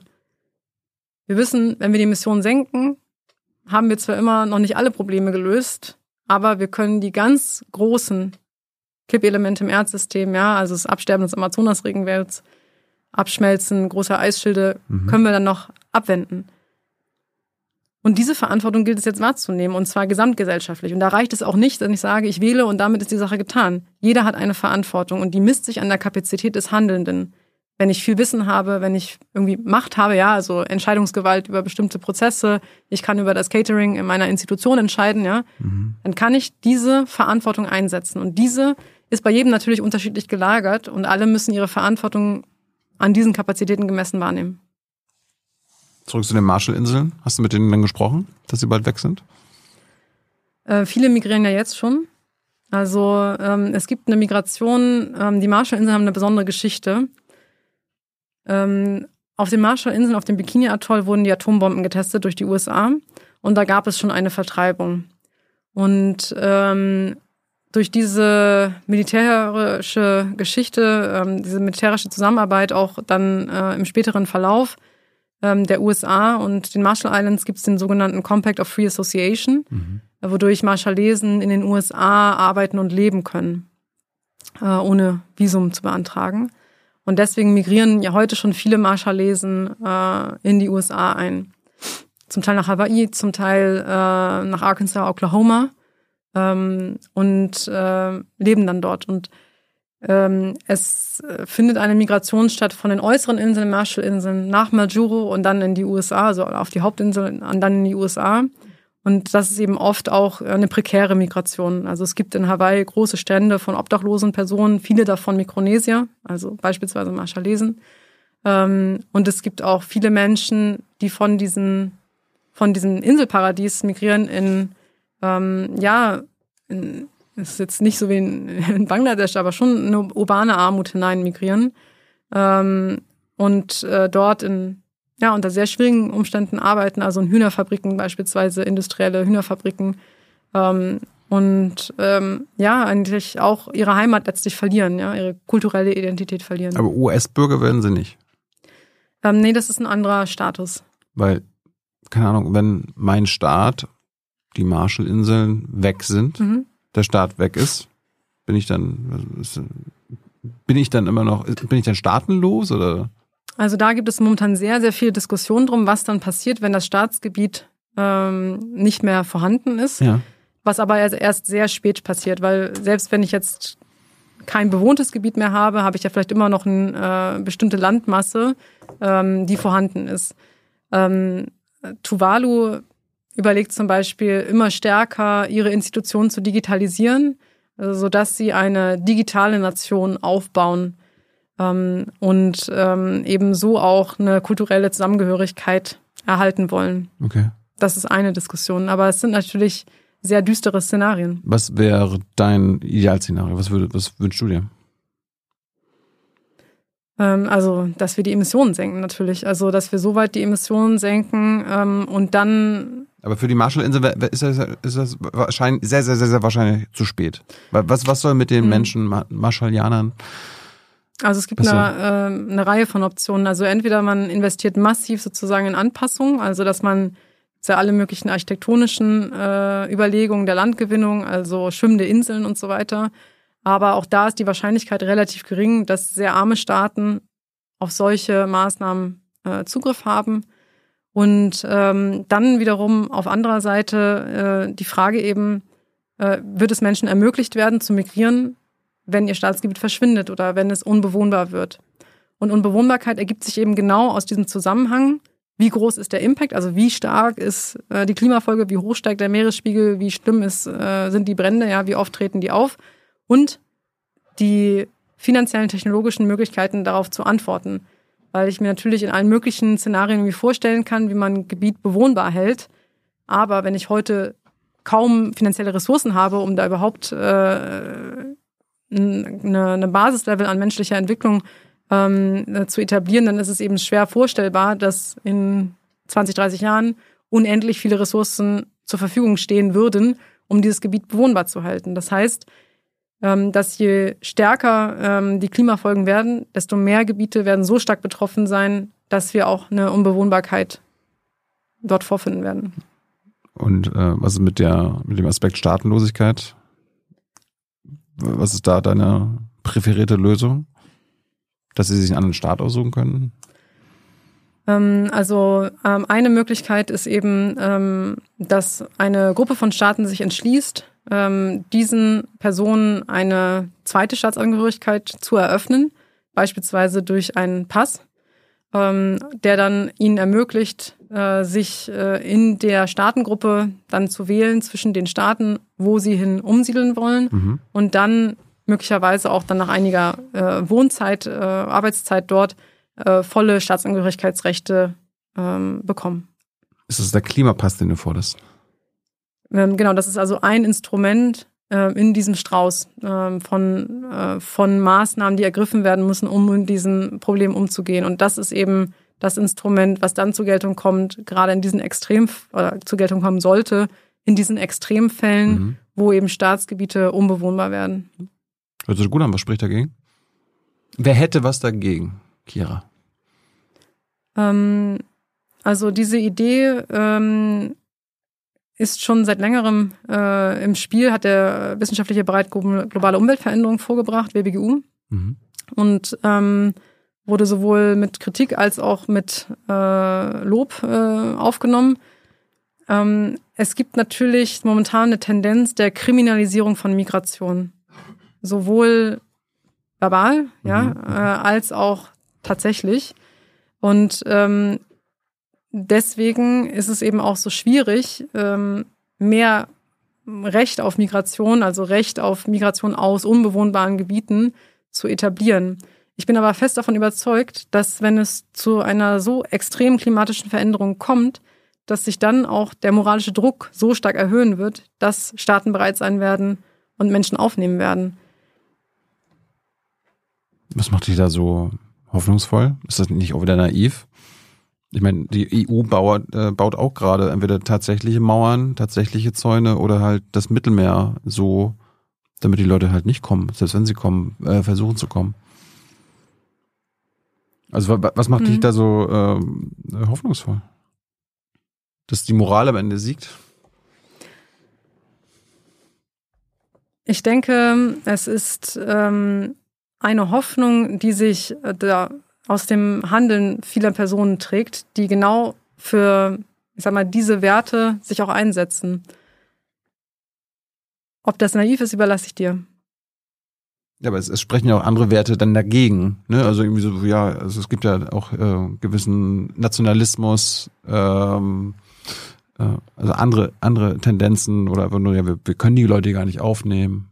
Ne? Also wir haben gar keinen, gar keinen Platz, gar keine, uns geht's ja auch schon schlecht und so weiter. Also wir, wir kennen ja die ganzen äh, Diskussionen anhand seit, seit, seit, seit 2015 eh schon, wo die, wo das halt eine kleine, kleine Menge war. Äh, das, das würde ja dann nicht weniger werden. Und diese Abschottung war ja eine, ist ja eine Antwort auf die Situation seit 2015. Also warum, warum sollten wir trotz der moralischen Bedenken das denn jetzt in Zukunft anders machen?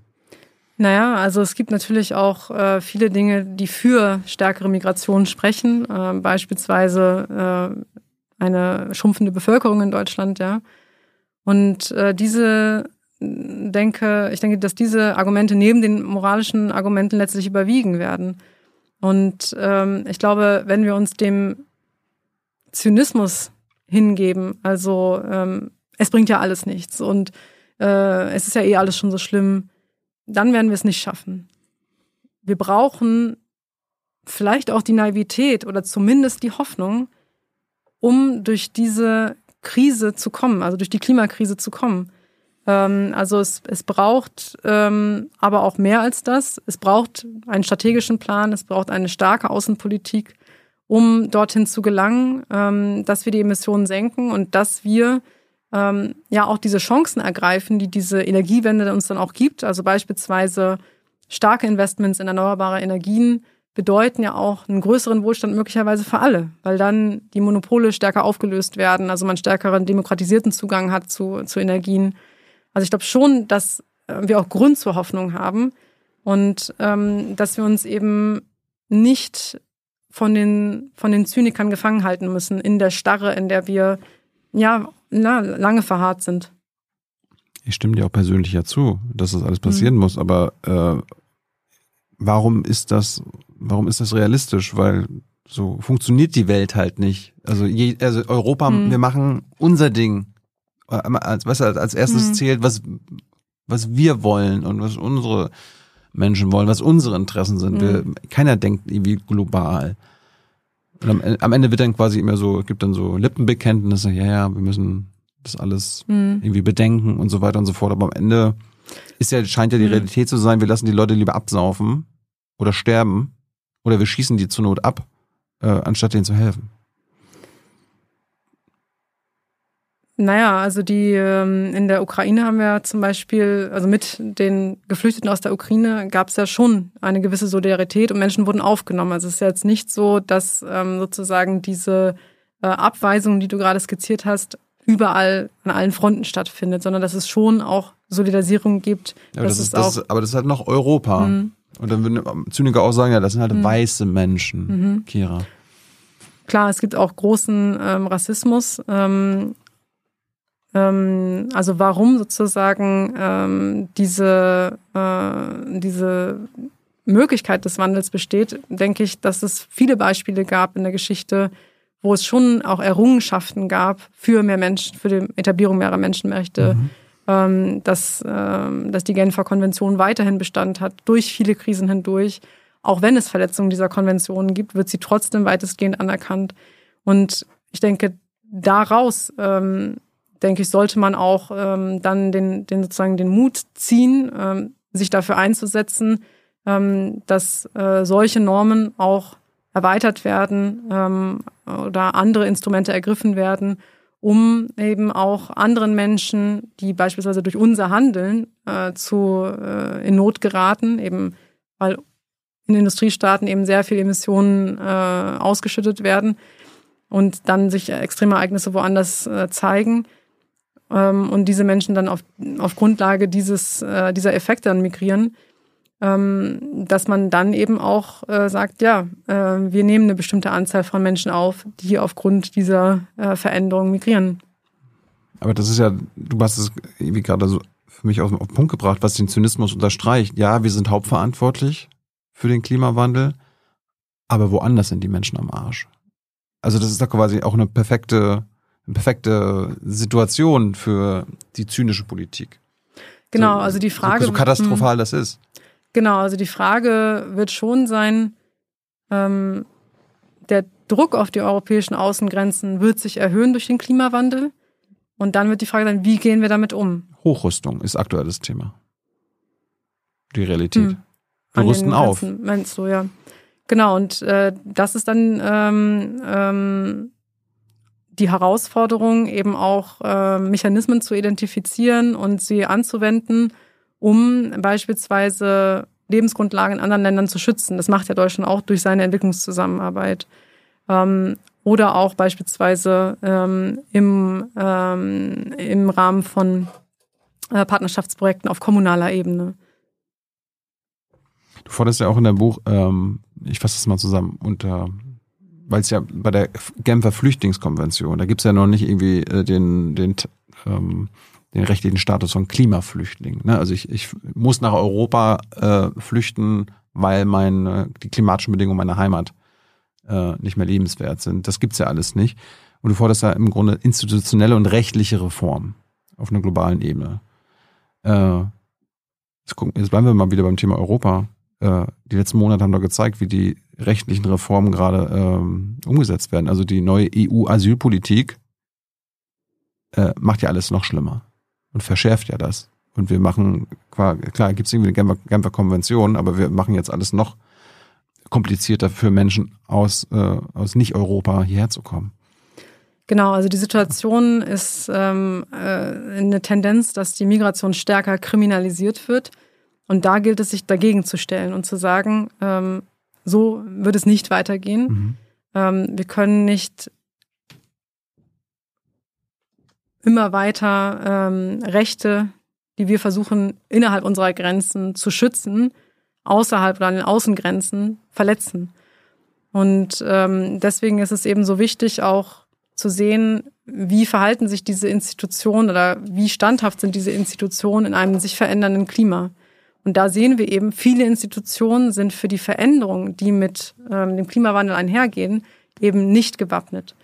Und da braucht es eben institutionelle Erneuerungen, es braucht ähm, vielleicht auch erweiterte Mandate ähm, und es braucht auch Vorreiter.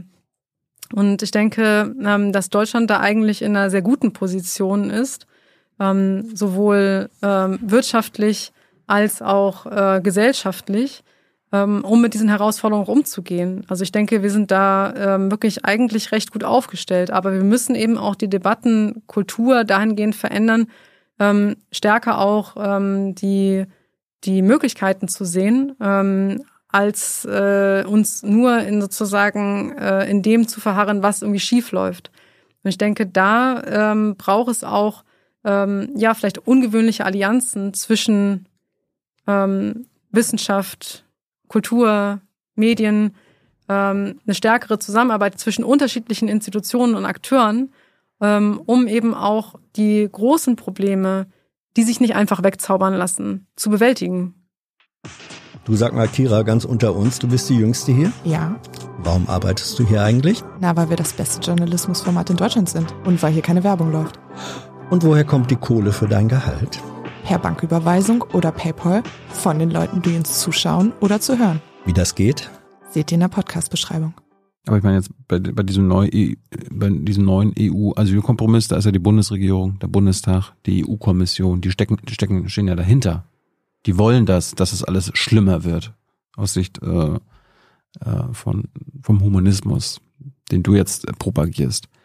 Äh, was macht dich denn so hoffnungsvoll, dass wir das dann, keine Ahnung, bei der Genfer Flüchtlingskonvention, da bist du ja auch quasi dafür, dass es ein äh, quasi ein Fluchtgrund Klima gibt. Nein, äh, nee? nee, nee. Also bei der Genfer Konvention ist es so. Könnte man ähm, ja machen, dass man die Genfer äh, Flüchtlingskonvention anpasst und sagt, okay, mhm. hier, es gibt nicht nur Kriegsflüchtlinge, äh, sondern auch Klimaflüchtlinge. Genau, also die Genfer Konvention ähm, definiert ja den Fluchtgrund über das Moment der Verfolgung, also okay. politischer Verfolgung oder anderer Verfolgung. Na, Hitze verfolgt mich, kann man ja sagen.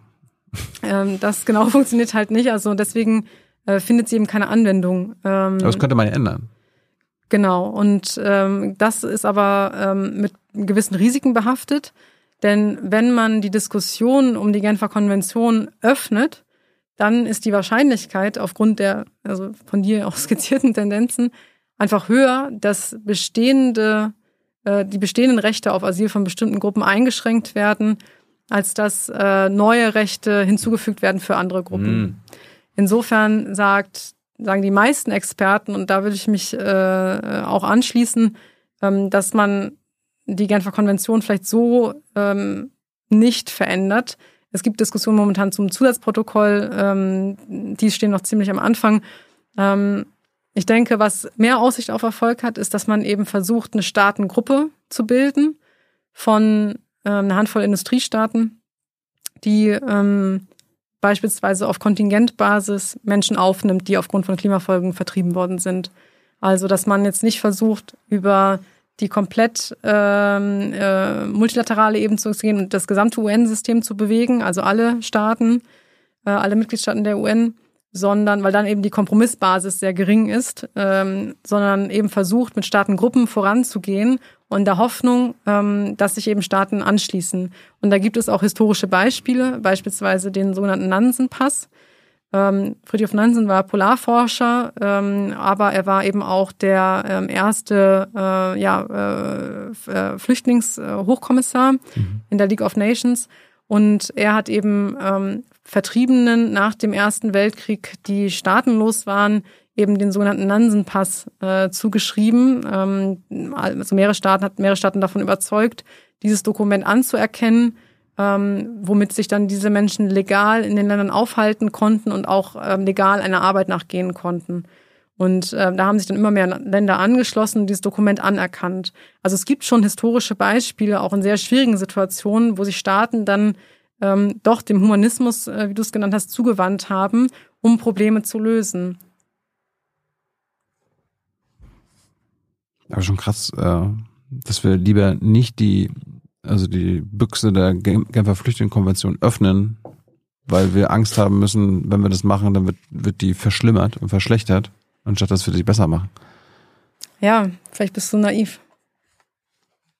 Nee, das, äh, so, so, das hast du ja gerade beschrieben. Ja, ja, also genau, also das. Du, äh, du hast ja quasi selbst Angst davor, dass äh, die Welt äh, genau, ja, ja, also das noch brutaler werden würde. Ja, genau. Das ist die, ähm, die Gefahr, die viele sehen und ich sehe sie tatsächlich auch. Aber wo kommt denn deine Hoffnung her? Also du siehst selbst die Gefahr der Brutalität, aber äh, hoffst auf die Moral, die moralische Einsicht von den naja, also, Industriestaaten. sie kommt nicht nur aus der Moral, aber auch. Also wir haben ähm, eine total verfahrene Situation, da stimme ich dir vollkommen überein. Aber wir haben auch, ähm, wir haben Technologien an der Hand. Ähm, wir haben eine Zivilbevölkerung, die auch viel Klimaschutz mittragen würde, zum Beispiel in Deutschland. Ähm, wir haben. Außer, ähm, wenn- wenn es konkret wird. Ne? Wärmepumpe, nee. Ja, da ist viel auch in der Debatte äh, schiefgelaufen. Aber ich denke, es braucht auch, ich würde es nicht unbedingt Moral nennen, ich würde es Empathie nennen. Es braucht auch die Empathie. Es braucht das Mitgefühl mit denen, die leiden in den Hitzewellen, die leiden in den Stürmen. Es braucht dieses Verständnis darüber, dass das, was wir jetzt machen, mit den fossilen Energien Leid zufügt. Und ich glaube, das ist auch das, was fehlt. Wir haben viel bei den Wärmepumpen auch über soziale Gerechtigkeit und äh, gesprochen innerhalb Deutschlands. Und das ist auch ein wichtiger Bestandteil dieser Debatte, eben weil es Armut gibt in Deutschland äh, und weil nicht alle Menschen einfach so in sich eine Wärmepumpe einbauen können. Ähm, aber was oft fehlt in der Debatte ist eben der Blick nach außen. Wenn wir jetzt weiter Gasheizungen verbauen, dann wird das dazu führen, dass immer mehr Menschen unter dem Klimawandel leiden. Und ich glaube, dass diese, ähm, dieses Wissen auch Handlungsdruck erzeugt und dass wir ja die Möglichkeiten uns offen stehen. Wir haben ja, wir haben ja noch nicht alles probiert. Wir haben noch viele Wege, die uns offen stehen, die wir gehen können. Wir leben in einer Demokratie. Wir können wählen. Wir können äh, den Fußballclub äh, klimaneutral gestalten. Wir können uns zusammentun. Ähm, wir haben da viele Optionen. Ich glaube nicht, dass das naiv ist. Ich glaube, ähm, dass ähm, wir ja Mut brauchen. Wir brauchen auch ein bisschen Glück. Ähm, aber wir brauchen vor allem den entschlossenen Willen, etwas zu verändern. Hm. Falls ihr Fragen habt an Kira, her damit in den Chat. Hans kommt am Ende und stellt sie dir. Ähm, du hast jetzt oft davon gesprochen, dass es äh, sehr, sehr viele, angefangen bei Küstengebieten von Inseln und so weiter gibt, die unbewohnbar werden. Entweder weil sie nicht mehr da sind, äh, weil sie über, über äh, weil dann mit Wasser äh, überschwemmt werden oder einfach es so heiß ist und so weiter. Wird es dann auch Gebiete auf der Welt geben, die vielleicht bewohnbar werden? Ähm, ja, das ist eine schwierige. Gib uns, gib uns mal ein ja. paar gute Entwicklungen. Hm. Sag, sag uns, dass Sibirien, keine Ahnung, äh, abtaut und dann können wir da Milliarden von Menschen hinschicken. Nein, so, so einfach ist es äh, leider nicht, ähm, weil einfach ähm, sehr, sehr viele ähm, Abläufe in den Ökosystemen jetzt sehr schnell ähm, durch diese rapide Erwärmung vonstatten gehen und das keinesfalls günstig ist. Also wir haben ja gerade auch in den Permafrostgebieten jetzt ein starkes Abtauen. Das führt eher dazu, dass Infrastruktur zerstört wird, ja, also dass Straßen sich destabilisieren, ähm, dass Häuser sich destabilisieren. Also das führt jetzt nicht unbedingt zu einer Besserung ähm, der, äh, der Situation. Aber natürlich ist es so, ähm, dass die Situation um den tropischen Gürtel, also um den Äquator herum, deutlich äh, schwieriger ist als ähm, äh, die Situation äh, in der nördlichen Hemisphäre zum Beispiel. Ähm, und ähm, ja, in der Verursachung des Problems, da haben wir jetzt ja auch ein bisschen drüber gesprochen, ist es eben genau umgekehrt. Ähm, da haben wir äh, eine starke Verursachung eben der nördlichen Hemisphäre äh, dieser Situation und sehr, sehr geringe Emissionen um den tropischen Gürtel herum, allgemein gesprochen. Ja. Und ähm, deswegen ist es eben so wichtig, dass Industriestaaten ihre Verantwortung da auch wahrnehmen und die Emissionen letztlich senken. Aber was, was ist denn mit Sibirien und Kanada? Das sind riesengroße Länder. Da ist doch noch genug Platz. Äh, Jetzt liegt da vielleicht noch Schnee die meiste Zeit, aber das wird, der wird ja auch irgendwann weg sein. Können wir dort nicht Menschen ansiedeln? Ja, in Kanada brennt es ja momentan ziemlich stark. Also auch dort treten halt dadurch, dass diese Veränderungen so schnell ablaufen, ähm, äh, extreme äh, Waldbrände jetzt äh, auf, werden Menschen vertrieben. Mhm. Ähm, also es ist nicht so einfach äh, zu lösen. Und ähm, natürlich äh, Aber es gibt, halt, es gibt halt unbewohnte, riesengroße unbewohnte Mhm. Gebiete immer noch, gerade auf der Nordhalbkugel. Mhm. Können wir dort nicht Menschen dann ansiedeln? Mhm. Ähm, klar, man kann auch äh, noch nicht bewohnte Gebiete weiter erschließen, aber wir stehen natürlich dann auch dann schnell in so Art Landnutzungskonflikten, Hm. weil ähm, es natürlich auch dort schützenswerte Ökosysteme gibt. Ähm, äh, und äh, um diese Ökosysteme, das sind ja auch beispielsweise bei den Wäldern Kohlenstoffsenken, äh, es sind zum Teil ähm, Biodiversitätsgebiete, äh, ähm, also da sozusagen weiter äh, äh, Gebiete zu erschließen, ähm, ist auch mit Hinblick auf den Klimawandel, aber auch mit Hinblick auf die Artenverluste nicht unbedingt wünschenswert. Also wir bräuchten eigentlich eine stärkere, ähm, äh, stärker gemanagte Urbanisierung, beispielsweise eine polyzentrische Urbanisierung, also dass wir nicht nur jetzt die größten Städte immer noch weiter äh, wachsen lassen, sondern einfach versuchen auch stärker mittelgroße auf mittelgroße Städte zu gehen ähm, und auch dann natürlich ähm, ja äh, durch die über die Digitalisierung ähm, ist es ja vielleicht auch gar nicht notwendig, dass alle an einem Ort sind, um etwas zu erwirtschaften, sondern da eben auch stärker äh, in die Außengebiete zu gehen, die auch schon besiedelt sind. Ich wollte gerade fragen, äh, auch noch vorschlagen, den Nordpol irgendwie zu besiedeln, wenn da halt kein, irgendwann kein Schnee mehr liegt, aber der Nordpol ist ja ein See. Aber was mit der Antarktis? Nein. also ähm, das äh, ist, glaube ich, äh, kein realistisches Szenario. Noch nicht. Vielleicht, vielleicht, sagen die Industrie, vielleicht, vielleicht sagen die Industriestaaten, ja, ihr könnt zwar hier nicht herkommen, aber wir, wir bringen euch gerne in die Antarktis oder so. Da ist es jetzt ja auch warm. Nee, ich glaube, das hm. ist ähm, äh, dann äh, wird nicht möglich sein. Das ist vielleicht, ähm, äh, kann man jetzt so in so einem Hollywood-Film oder so sich überlegen, aber ähm, das äh, ist, glaube ich, nicht an die Realität geknüpft. Was mit Städten auf dem Wasser? Also ja, das, so, ich, genau. bin, ich bin jetzt so fossiler Kapitalist, habe meine Millionen Milliarden durch äh, die Verschmutzung der Erde äh, erwirtschaftet. Ich möchte jetzt ein schönes Leben auf dem Wasser mehr haben. Ist das realistisch? Ja, es gibt ja auch bestimmte Pläne, solche Städte auch zu bauen. Ähm, oder zum Teil wird es auch schon versucht. Oder es gibt auch äh, Landflächen, die äh, zurückgewonnen worden ähm, und wo Menschen jetzt auch, auch wohnen. Ähm, aber äh, ich das ist halt keine äh, großflächige Lösung für die Anzahl von Menschen, ähm, die zur Migration möglicherweise gezwungen sein könnten, wenn wir eben diesen Weg gehen der Hochemissionen. Mhm.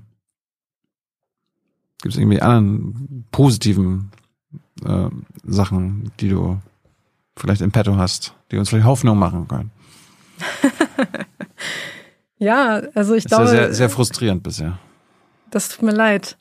Ähm, du bist ja nur der Messenger, der das. Nein, ich, ähm, aber ich, ich, klar, ich bin punktuell auch frustriert. Ähm, aber wie gesagt, also äh, auf Seiten der Emissionsminderung stehen uns noch sehr viele Optionen offen, aber auch auf Seiten der Anpassung. Und gerade wenn wir es schaffen, die globale Erwärmung unter zwei Grad zu begrenzen, dann gibt es natürlich noch Möglichkeiten ähm, im landwirtschaftlichen Bereich, im Städtebau, ähm, in, in der Schaffung von, ähm, ja, auch so von Städten, die stärker darauf ausgerichtet sind, auch Personen aufzunehmen, ähm, beispielsweise auch durch Ausbildungsmöglichkeiten in den ländlichen Gebieten. Ähm, und dann eben auch ähm, es möglich sein wird, ähm, diese Krise auch äh, zu, ja, zu überwinden. Ich, ich hatte mal gesehen bei der Vorbereitung, du warst äh, dieses Jahr auf dem Kirchentag. Äh, ich glaube, wo war das? In Nürnberg? Ja. Im Juni. Da hast du gesagt, es wird viel über das 2% für militärische Investitionen gesprochen. Und dann sagst du, wir brauchen auch 2% für den Klimaschutz. Das sei die Masse an Geld, die nötig sei. Also, wir sollen genauso viel für den Klimaschutz ausgeben wie für das Militär? Also, ähm, Seriously? Idealerweise würden wir mehr für den Klimaschutz äh, ausgeben. Aber du hast gesagt, das ist also nötig sei 2%. So. Also das war sozusagen äh, genau, also um das nochmal in Verhältnis zu setzen. Ähm, wir geben global gesehen sehr viel mehr für Militärausgaben aus als für den globalen Klimaschutz. Mhm. Und ähm, ähm, das bedeutet natürlich, wir brauchen momentan äh, große Investitionen in ähm, Emissionsminderung. Ähm, wir brauchen momentan große äh, äh, in Investitionen in äh, Anpassungsmaßnahmen. Und wir haben auch ähm, bestimmte Finanzleistungen versprochen auf globaler Ebene, die wir nicht geleistet und nicht eingelöst haben. Und das war auch Thema auf dem Kirchentag und zwar äh, ein sehr wichtiges Thema äh, von auch Kollegen aus Fidschi vorgebracht.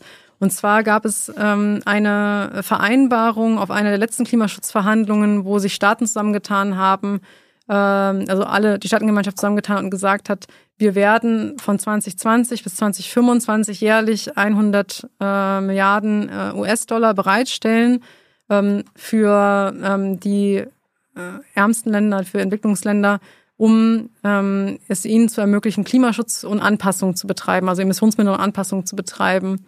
Und diese Zahl ähm, wurde bisher nicht erreicht.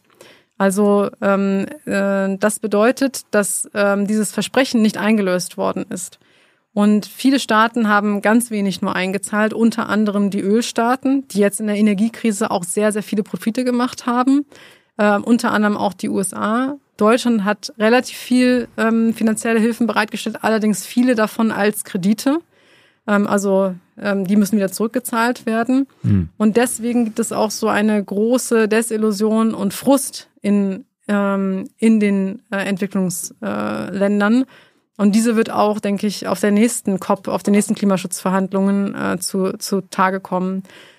Um das mal in Verhältnis zu setzen, ähm, diese 100 Milliarden, also das sind alle Industriestaaten zusammen, die jährlich diesen Betrag leisten sollen für alle äh, Entwicklungsländer. Das Bundeswehr Sondervermögen.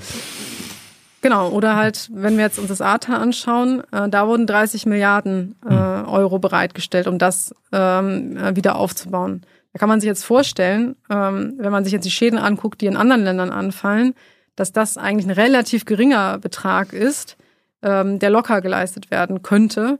Und gerade auch mit Hinblick, wenn man jetzt sich zum Beispiel anguckt, was Saudi Aramco im letzten Jahr, also staatliches Ölunternehmen äh, in Saudi-Arabien, für Profite gemacht hat. Die liegen nämlich auch in der Größenordnung. Das heißt, ähm, wir müssen auch die Staaten, die extrem profitieren, auch von der Energiekrise erzeugt durch den russischen Angriffskrieg gegen die Ukraine, ähm, dass wir diese äh, Staaten auch stärker in die Pflicht nehmen, insbesondere mit Hinblick darauf, dass die nächste COP ähm, in einem äh, Ölstaat äh, stattfindet, also in den Vereinigten Arabischen Emiraten. Die nächste COP-Präsidentschaft wird von Al-Jaber geleitet. Das ist der CEO von ADNOC, der eben das staatliche Ölunternehmen der Vereinigten Arabischen Emirate. Ich bin nur, hm. ich bin nur auf dieses äh, 2% für Militär ja. sollte genauso viel wie für Klimaschutz sein. Darauf bin ich drüber bin ich gestolpert, hm. weil ich denke, man würde du würdest entweder eher sagen, okay, wir sollten weniger für Militär ausgeben, ist ja Wahnsinn, wenn wir hier äh, so wenig für Klima ausgeben und das lieber ins Klima stecken. Oder man könnte sagen, okay, wer zwei Prozent oder keine Ahnung, 100 Milliarden für, für Militär ausgeben, muss dann halt zehnmal so viel für Klima ausgeben, weil das ja viel drängenderes Problem ist. Und du sagst halt, oh, zwei Prozent für Klima, das, das reicht, das ist nötig. Ähm, also die, ähm, ähm, die Frage ist ja auch nicht nur sozusagen, wie viel Geld, das ist eine Frage, aber auch wohin dieses Geld fließt. Das ist sowohl beim, äh, beim äh, Klimaschutz als auch im militärischen Bereich, sozusagen, wie diese Mittel eingesetzt werden. Ne?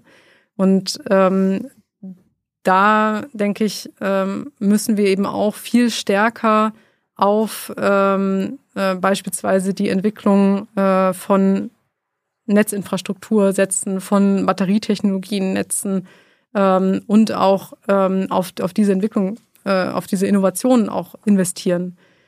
Mhm. Natürlich, man kann auch noch höhere Forderungen stellen, auch das äh, ist gerechtfertigt.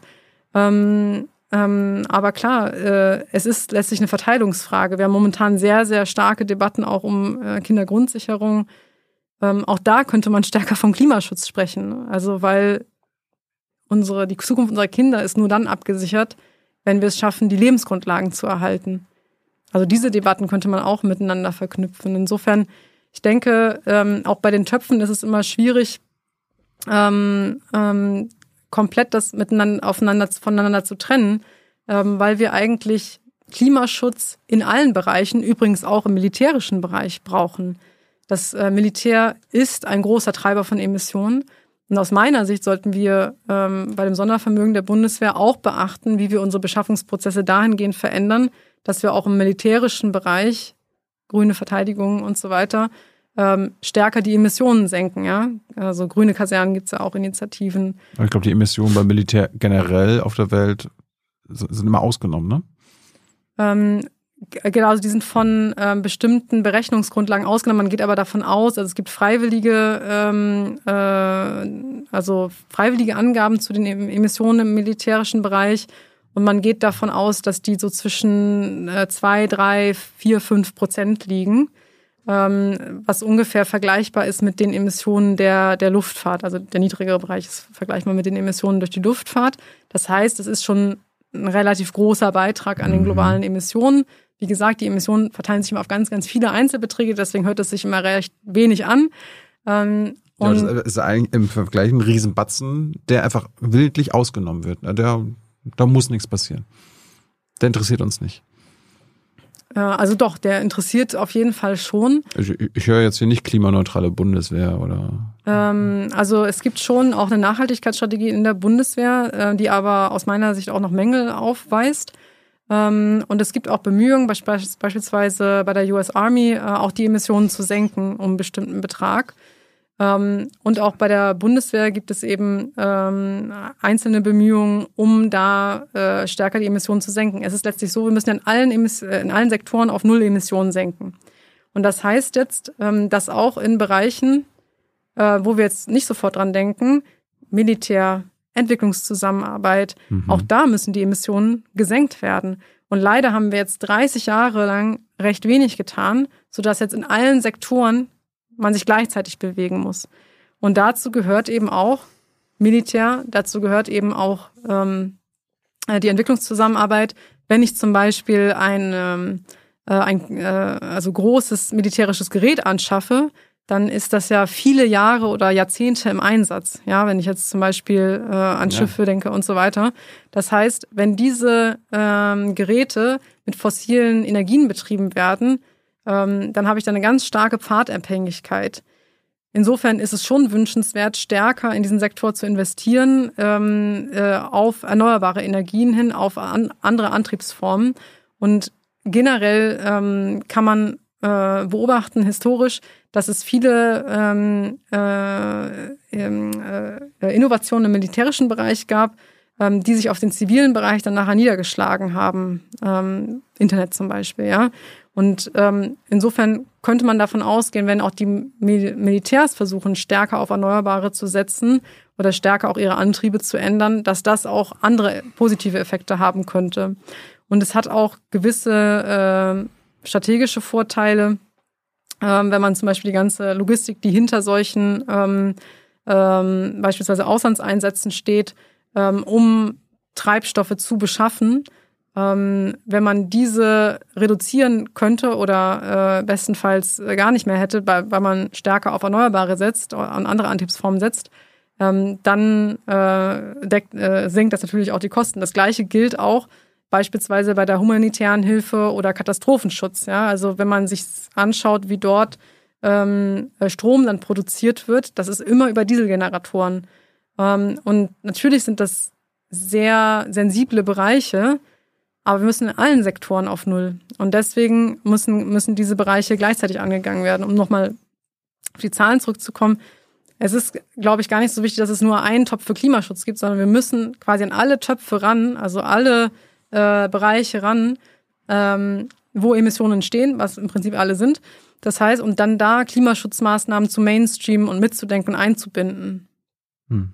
Ja, wie gesagt, ich bin, ich bin nur drauf gestolpert, weil für mich sind ist, ähm, Geldverteilung, also quasi wohin wird investiert und so weiter, auch eine Prioritätenverteilung äh, und immer zu sagen, okay, wenn du sagst zwei Prozent hier und zwei Prozent da, dann ist quasi Priorität deine Aussage halt, ja, Militär und Klimaschutz ist halt gleich wichtig, würde ich halt sagen, nee, das eine ist Überleben, das andere halt nicht. Ähm, ist, stimmt das, dass das US-Militär der größte Einzel-CO2-Emittent äh, größte der Welt ist? Ist vergleichbar mit, also das, die USA äh, haben absolut äh, mit die höchsten Emissionen, ist immer so ein Kopf an Kopf rein mit China. Ähm, und das US-Militär hat von den Militärs den größten Fußabdruck, ja. Ich glaube, die Einzelinstitutionen der Welt oder so weiter. Mhm. Ich glaube, es ist das US-Militär. Ähm, weil du gerade die COP angesprochen hast. Äh, bist du auch mal vor Ort und äh, fährst zu diesen Verhandlungen? Ähm, ich war auf den äh, letzten Klimaschutzverhandlungen, ja. da ist ja natürlich immer interessant, wir waren ja gerade bei den Industriestaaten, verantworteten Industriestaaten. Was ich immer wieder mitbekomme, wo die den Mittelfinger quasi dem globalen Süden zeigen, ist es, wenn es um Entschuldung geht. Der globale Süden sagt immer wieder, befreit uns von den Schulden. Mhm. Wir müssen Geld an IWF zahlen, an Weltbank und äh, Kredite zurückbezahlen. Wir haben, wir möchten eigentlich lieber hier irgendwie Klimaschutz äh, uns finanzieren und andere Dinge mit unserer Bevölkerung machen, damit die unter anderem nicht nach in den Norden fliehen muss. Und äh, die Verantwortung der Industriestaaten sieht so aus, die sagen, wollen wir niemand drüber reden? Wollen wir niemand drüber verhandeln? Was sagst du dazu? Die Frage der Entschuldung ist, glaube ich, eine entscheidende. Ich glaube, äh, die Entschuldung kann ähm, dann auch im Bereich sozusagen des, des Klimaschutzes vorgebracht werden, ähm, wenn diese, ähm, diese Abzahlungen, die sonst äh, an äh, die Schuldner sozusagen gezahlt werden, ähm, äh, dass wenn diese sozusagen dem Klimaschutz oder der Anpassung an den Klimawandel zugutekommen. Das Problem ist, wir haben ja viel über Klimamigration und äh, stark betroffene Personen gesprochen, ist, dass sie oft in Staaten leben, äh, mit, äh, äh, wo die staatlichen Institutionen in den Bereichen, wo sie leben, gar nicht so präsent sind. Und ähm, es auch staatliche Institutionen gibt, die beispielsweise ähm, unter Korruption leiden, ähm, die ähm, eine äh, schwache Staatlichkeit aufweisen. Ähm, wenn man jetzt entschuldet, heißt es nicht automatisch, dass ähm, die Schwächsten ähm, davon also etwas äh, bekommen, sozusagen, also davon profitieren. Insofern denke ich, muss schon, wenn man solche Schritte macht, muss schon sichergestellt werden, dass durch diese Entschuldung auch aktiv beispielsweise Anpassungen geleistet wird. Ähm, da gibt es auch positive Beispiele. Ähm, ähm, ähm, beispielsweise, ich glaube, Cap Verde hat so ein Modell jetzt äh, ähm, auf, aufgebaut, ähm, wo sie eben ähm, diese Entschuldung dann äh, umwidmen quasi in Klimaschutzprojekte oder soziale Projekte. Und ich denke, das ist, ähm, das ist der richtige Weg und in diese Richtung ähm, sollte auch etwas, etwas passieren. Also wir hören erst auf, die Schulden von euch einzutreiben, wenn wir euch gezwungen haben, das Geld so auszugeben, wie wir wollen. Das ist jetzt die Logik? Mm. Vielleicht sollten wir einfach generell damit aufhören, die, die Schwächsten der Schwächsten quasi noch mit dem Schuldenberg zu versehen. Und dann überlassen wir denen das. Die, die sind ja schlau genug zu wissen, was wir mit dem Geld machen. Ja, also ähm, ich äh, weiß nicht, ob ich jetzt äh, alle Regierungen von ähm, beispielsweise autokratisch äh, regierten vulnerablen Staaten als die Schwächsten der Schwächsten identifizieren würde. Ähm, es gibt eben auch ähm, Regierungen, die nicht im Interesse ihrer Gesamtbevölkerung handeln und schon gar nicht im Interesse der Schwächsten der Schwächsten. Beispielsweise Regierungen, ähm, die auch von der Ausbeutung lokaler Ressourcen zum Beispiel Öl oder wie auch immer, stark profitierend mhm. oder profitiert haben und ähm, dadurch auch ähm, ihre Machtstrukturen etabliert haben. Insofern denke ich, dass man das ähm, äh, von Fall zu Fall sich anschauen muss und jetzt nicht so eine ganz pauschale Aussage dazu treffen kann. Aber das kann man doch der Bevölkerung dann vor Ort überlassen. Ähm die Regierung mhm. oder die Diktatur dann dazu zu, zu bringen, äh, das Geld anders zu belassen. Anstatt die Alternative ist ja, wir, wir belassen es bei diesem Schuldenberg und treiben das Geld ein. Ja, also ähm, ich denke, ähm, dass man das eben sehr fallspezifisch anschauen muss. Ich meine, es ist hm. sehr schwierig zu sagen, naja, soll sich die Bevölkerung halt auflehnen gegen einen repressiven Staat. Ich glaube, das ist ähm, ich meine, das manchmal ist, schwieriger, als, ähm, als man vielleicht denkt, ja. Ja, aber es ist halt nicht unser Bier. Also mhm. das ist ja, das ist ja die Forderung des globalen Südens bei jeder COP. Mhm. Befreit, ja. also es ist ja mhm. nicht so wie du, äh, ja, von Fall zu Fall sollten wir entschuldet werden, sondern nee, mhm. mhm. entschuldet uns. Mhm. Ja, also ich äh, widerspreche dem auch nicht generell, ähm, aber ich denke, dass wenn man das im Rahmen der Klimaschutzverhandlungen vorbringt, dieses Interesse, das ja auch in äh, legitimes Interesse ist, ähm, dass man dann auch ähm, das an Maßnahmen knüpft, die den Menschen zugutekommen, die am stärksten bedroht sind vom Klimawandel und dann nicht nur der, dem Machterhalt der jeweiligen Regierung. Also was ja dann daraus resultieren würde. Ne? Also das ist, ähm, das ist eben, ähm, und dahin zu kommen, ist eben nicht ganz einfach, gerade wenn ich keine starken staatlichen oder äh, substaatlichen Institutionen habe. Aber beim, gerade beim globalen Süden sind, äh, du bist nicht nur Klimafolgenforscherin, du arbeitest nicht nur bei der äh, Deutschen Gesellschaft für Aus, Auswärtige Politik, sondern bist auch Co-Vorsitzende beim Beirat der Bundesregierung für zivile Krisenprävention und Friedensförderung. Was macht ihr denn da? Ähm, wir beraten die Bundesregierung genau zu diesen Themen, also ähm, Krisenprävention, Friedensförderung ähm, und äh, haben da eben ähm, ein, ein großes Gremium von 20 Personen aus verschiedenen Bereichen, also zivilgesellschaftliche Organisationen, politische Stiftungen, ähm, ähm, Wissenschaft, ähm, die eben aus, äh, aus diesem transdisziplinären, interdisziplinären Hintergrund äh, gemeinsam Studien erarbeiten, äh, Positionen erarbeiten und dann auch verschiedene Ressorts der Bundesregierung beraten. Ist die Bundesregierung genauso taub wie bei anderen äh, Beratungsgremien, die sie haben? Also ich mir fällen hier einige Klimaräte ein, die immer schimpfen, schimpfen, schimpfen, was für ungenügendes Zeug sie äh, machen. Nehm, nehmen Sie eure Sachen auf und über, setzen sie um? Also wir werden schon äh, angehört. Ähm, Schön. Die ähm, Umsetzung, ähm, ja, das äh, obliegt dann tatsächlich den gewählten äh, EntscheidungsträgerInnen. Ähm, manchmal ja, manchmal nein, würde ich sagen. Ne? Also und ich denke, das genau ist ja auch die Funktion eines solchen Gremiums, dass wir unseren Rat bereitstellen ähm, und äh, Positionen erarbeiten und auch kritisieren. Ähm, ob dann ähm, die verschiedenen äh, Entscheidungsträger, die verschiedenen Ministerien diesen Rat annehmen, ähm, das liegt dann oft nicht mehr in unserer Hand. Welcher Rat wird insbesondere ignoriert von euch? Ähm, Also wo merkst du als Co-Vorsitzende, egal was wir da sagen, die ignorieren das? Ich glaube, das kann man gar nicht äh, so pauschal sagen. Also wir sind da an vielen Stellen äh, sehr aktiv. Beispielsweise ähm, ist ein äh, drängendes Thema, das wir momentan äh, immer wieder aufbringen, ist, dass äh, Deutschland sich stärker an internationalen Polizeimissionen äh, beteiligt, weil wir da nur sehr wenige äh, Beamte haben, die da entsendet werden. Und wir denken, dass das ein geeignetes ähm, ja, Instrument wäre, Deutschlands Verantwortung in der Welt auch wahrzunehmen. Und ähm, ich denke, da könnte zum Beispiel deutlich mehr passieren. Ich denke auch im Bereich Klima und Sicherheit, das ist der Bereich, wo ich mich natürlich verstärkt einbringe. Ähm, da könnte auch deutlich äh, mehr passieren, also dass stärker in umweltbasierte Mediationen investiert wird, ähm, dass wir äh, ja einfach auch dieses Mainstreaming in andere Bereiche der internationalen Zusammenarbeit ähm, auch haben.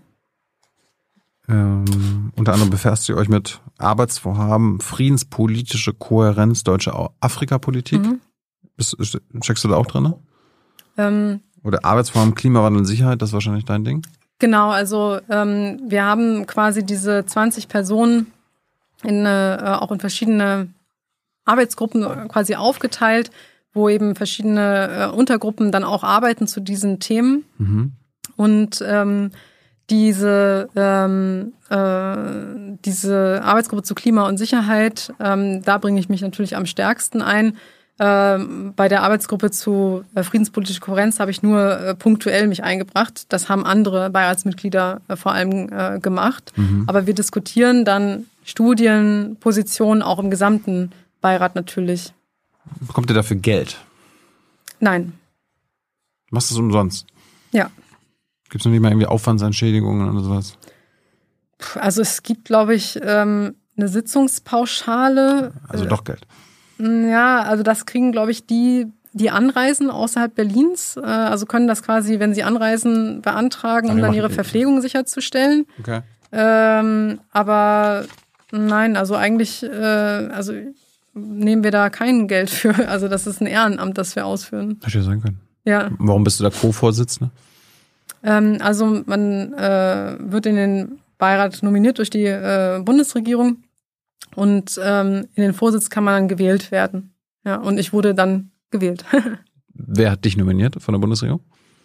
ähm, das ist ein Verfahren, das die Ressorts, also alle beteiligten Ressorts, äh, gemeinsam äh, beschließen. Und eingeladen wird, das Schreiben kommt dann ähm, aus dem Auswärtigen Amt. Hast du sofort Ja gesagt? Ja, ich habe ja gesagt, klar.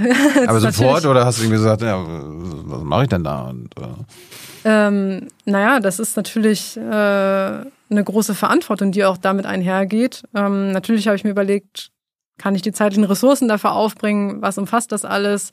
Äh, meinem Arbeitgeber auch gesprochen natürlich. Mhm. Ähm, und ähm, äh, ob das äh, damit vereinbar ist. Und ähm, dann habe ich natürlich ja gesagt. Also ich wollte es sofort machen und die Zusage kam dann auch sehr schnell.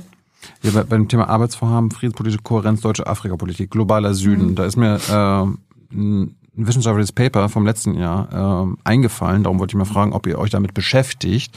Äh, das ist hier Imperialist Appropriation in the World Economy, Drain from the Global South through Unequal Exchange. Äh, mhm. Äh, da geht es unter anderem darum, dass der äh, Norden, also der, hauptsächlich der Westen äh, und natürlich auch andere Industriestaaten, äh, den globalen Süden austrocknen mit circa 10 Billionen, äh, also Wert von 10 Billionen Dollar pro Jahr, also 10.000 Milliarden Euro, also anhand von Ressourcen und alles Mögliche, was wir dort äh, aus Afrika und so weiter entziehen. Und ähm, die, das Verhältnis zwischen Ausbeutung und Entwicklungshilfe ist 30 zu 1.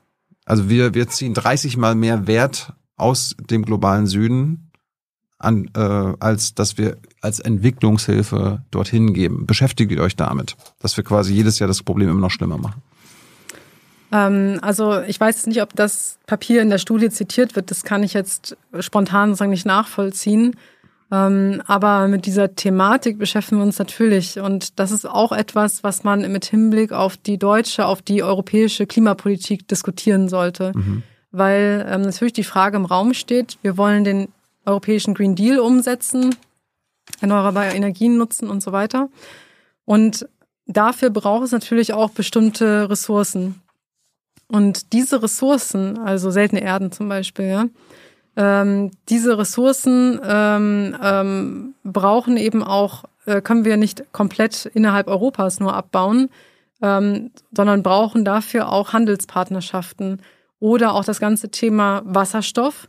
Ähm, wie kann ich ähm, äh, grünen Wasserstoff produzieren, möglicherweise in Form von Ammonium auch importieren, ähm, um äh, Energie zu gewinnen.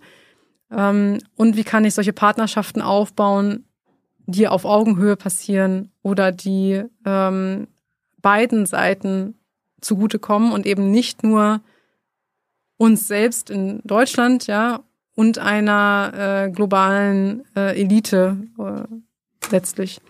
Und das sind sehr, sehr schwierige Fragen und letztlich auch ähm, ja mit äh, mit großen Herausforderungen im Bereich der Governanz verbunden. Und ich glaube, auch um solche Partnerschaften zu etablieren, brauchen wir beispielsweise auch eine starke äh, Klima-Innenpolitik. Ähm, weil wir sonst einfach auch wenig äh, glaubwürdig sind ähm, in solchen ähm, Verhandlungen um äh, Partnerschaften für die Umsetzung unserer Ziele. Oder wolltest du auf einen anderen Punkt Nee, heraus? aber ich, ja. ich glaube, äh, wenn wir jetzt, wenn wir jetzt jedes Jahr 10.000 Milliarden Euro plus machen bei dieser Handelspartnerschaft zwischen globalem Norden und globalem Süden, dann ist, ist das, glaube ich, keine Handelspartnerschaft, oder? Oder wenn, wenn das Verhältnis zwischen was wir nehmen von den 30 zu 1 ist und was im Verhältnis zu dem, was wir geben. Wie, würde, wie, wie würdest du das nennen, die, diese Realität? Das ist ja keine Handelspartnerschaft. Nein, ich meinte jetzt konkrete Projekte, ja. also einzelne äh, Handelsbeziehungen beispielsweise um grünen Wasserstoff. Aber, aber das ist ja nichts Konkretes, das ist jetzt ja, das, das, groß, ist, das genau, große Ganze. Mh, genau. Ähm, natürlich gibt es sehr, sehr starke ähm, ähm, neokoloniale ähm, mhm. und äh, ausbeuterische Strukturen, ähm, die eben sich in solchen Zahlen dann auch äh, ja also niederschlagen beziehungsweise ausdrücken. Und ähm, das ist natürlich eine große Ungerechtigkeit. Also und ähm, deswegen, um das nochmal äh, zu, zu verdeutlichen, was ich meine, ähm, deswegen braucht es eben auch die, ähm, diesen Blick, vielleicht auch den feministischen Blick ähm, auf die Umsetzung des europäischen Green Deals, damit wir eben dieses Muster, was ja existiert, unabhängig jetzt von, äh, von unseren Plänen zum Klimaschutz, wenn wir Klimaschutz umsetzen, nicht immer weiter zu replizieren oder zu verstärken, sondern jetzt zu sagen, okay, wenn wir jetzt äh, Ressourcenpartnerschaften brauchen für die Verwirklichung des europäischen Green Deals und diese brauchen wir, dann müssen wir sicherstellen, dass in den Lieferketten Menschenrechtsstandards gewahrt werden. Dann müssen wir sicherstellen, dass wenn wir Energie in welcher Form auch immer importieren, beispielsweise in Form von äh, Wasserstoffprojekten, dass wir dann auch ähm, Energiearmut in den Ländern, in den betroffenen Ländern senken und nicht einfach nur extraktivistisch vorgehen und diese Spreizung zwischen arm und reich, die ja auch in den Ländern selbst vorherrscht, immer weiter ausdehnen oder vergrößern. Das Papier sagt übrigens auch das, was du jetzt äh, seit zwei Stunden uns erklärt hast, dass äh, wir beuten den globalen Süden aus, wir werden immer reicher dadurch, äh, wir, wir ähm, verschwenden immer mehr CO2 und am Arsch ist der globale Süden hauptsächlich. Das steht da wörtlich drin. Das ja, nee, mich. nee, das habe ich jetzt so paraphrasiert. The impact of excess resource consumption in the north is offshore to the south. Ja. Um es in scientific language äh, zu machen. Aber ist das ein Thema für euch? Also ist das in eurem Beirat äh, in Sachen Afrikapolitik und so weiter ein Thema? Sagt ihr der Bundesregierung, wir müssen aufhören, diese neokolonialistischen Strukturen aufrechtzuerhalten. Wir müssen aufhören, den globalen Süden auszubeuten. Klar ist das, also äh, Sagt ihr denen das? klar ist das Thema. Klar, das ist, es geht Ich sehr, habe ich hab, sehr ich hab das viel. nicht gefunden, dass ihr denen das sagt. Hm.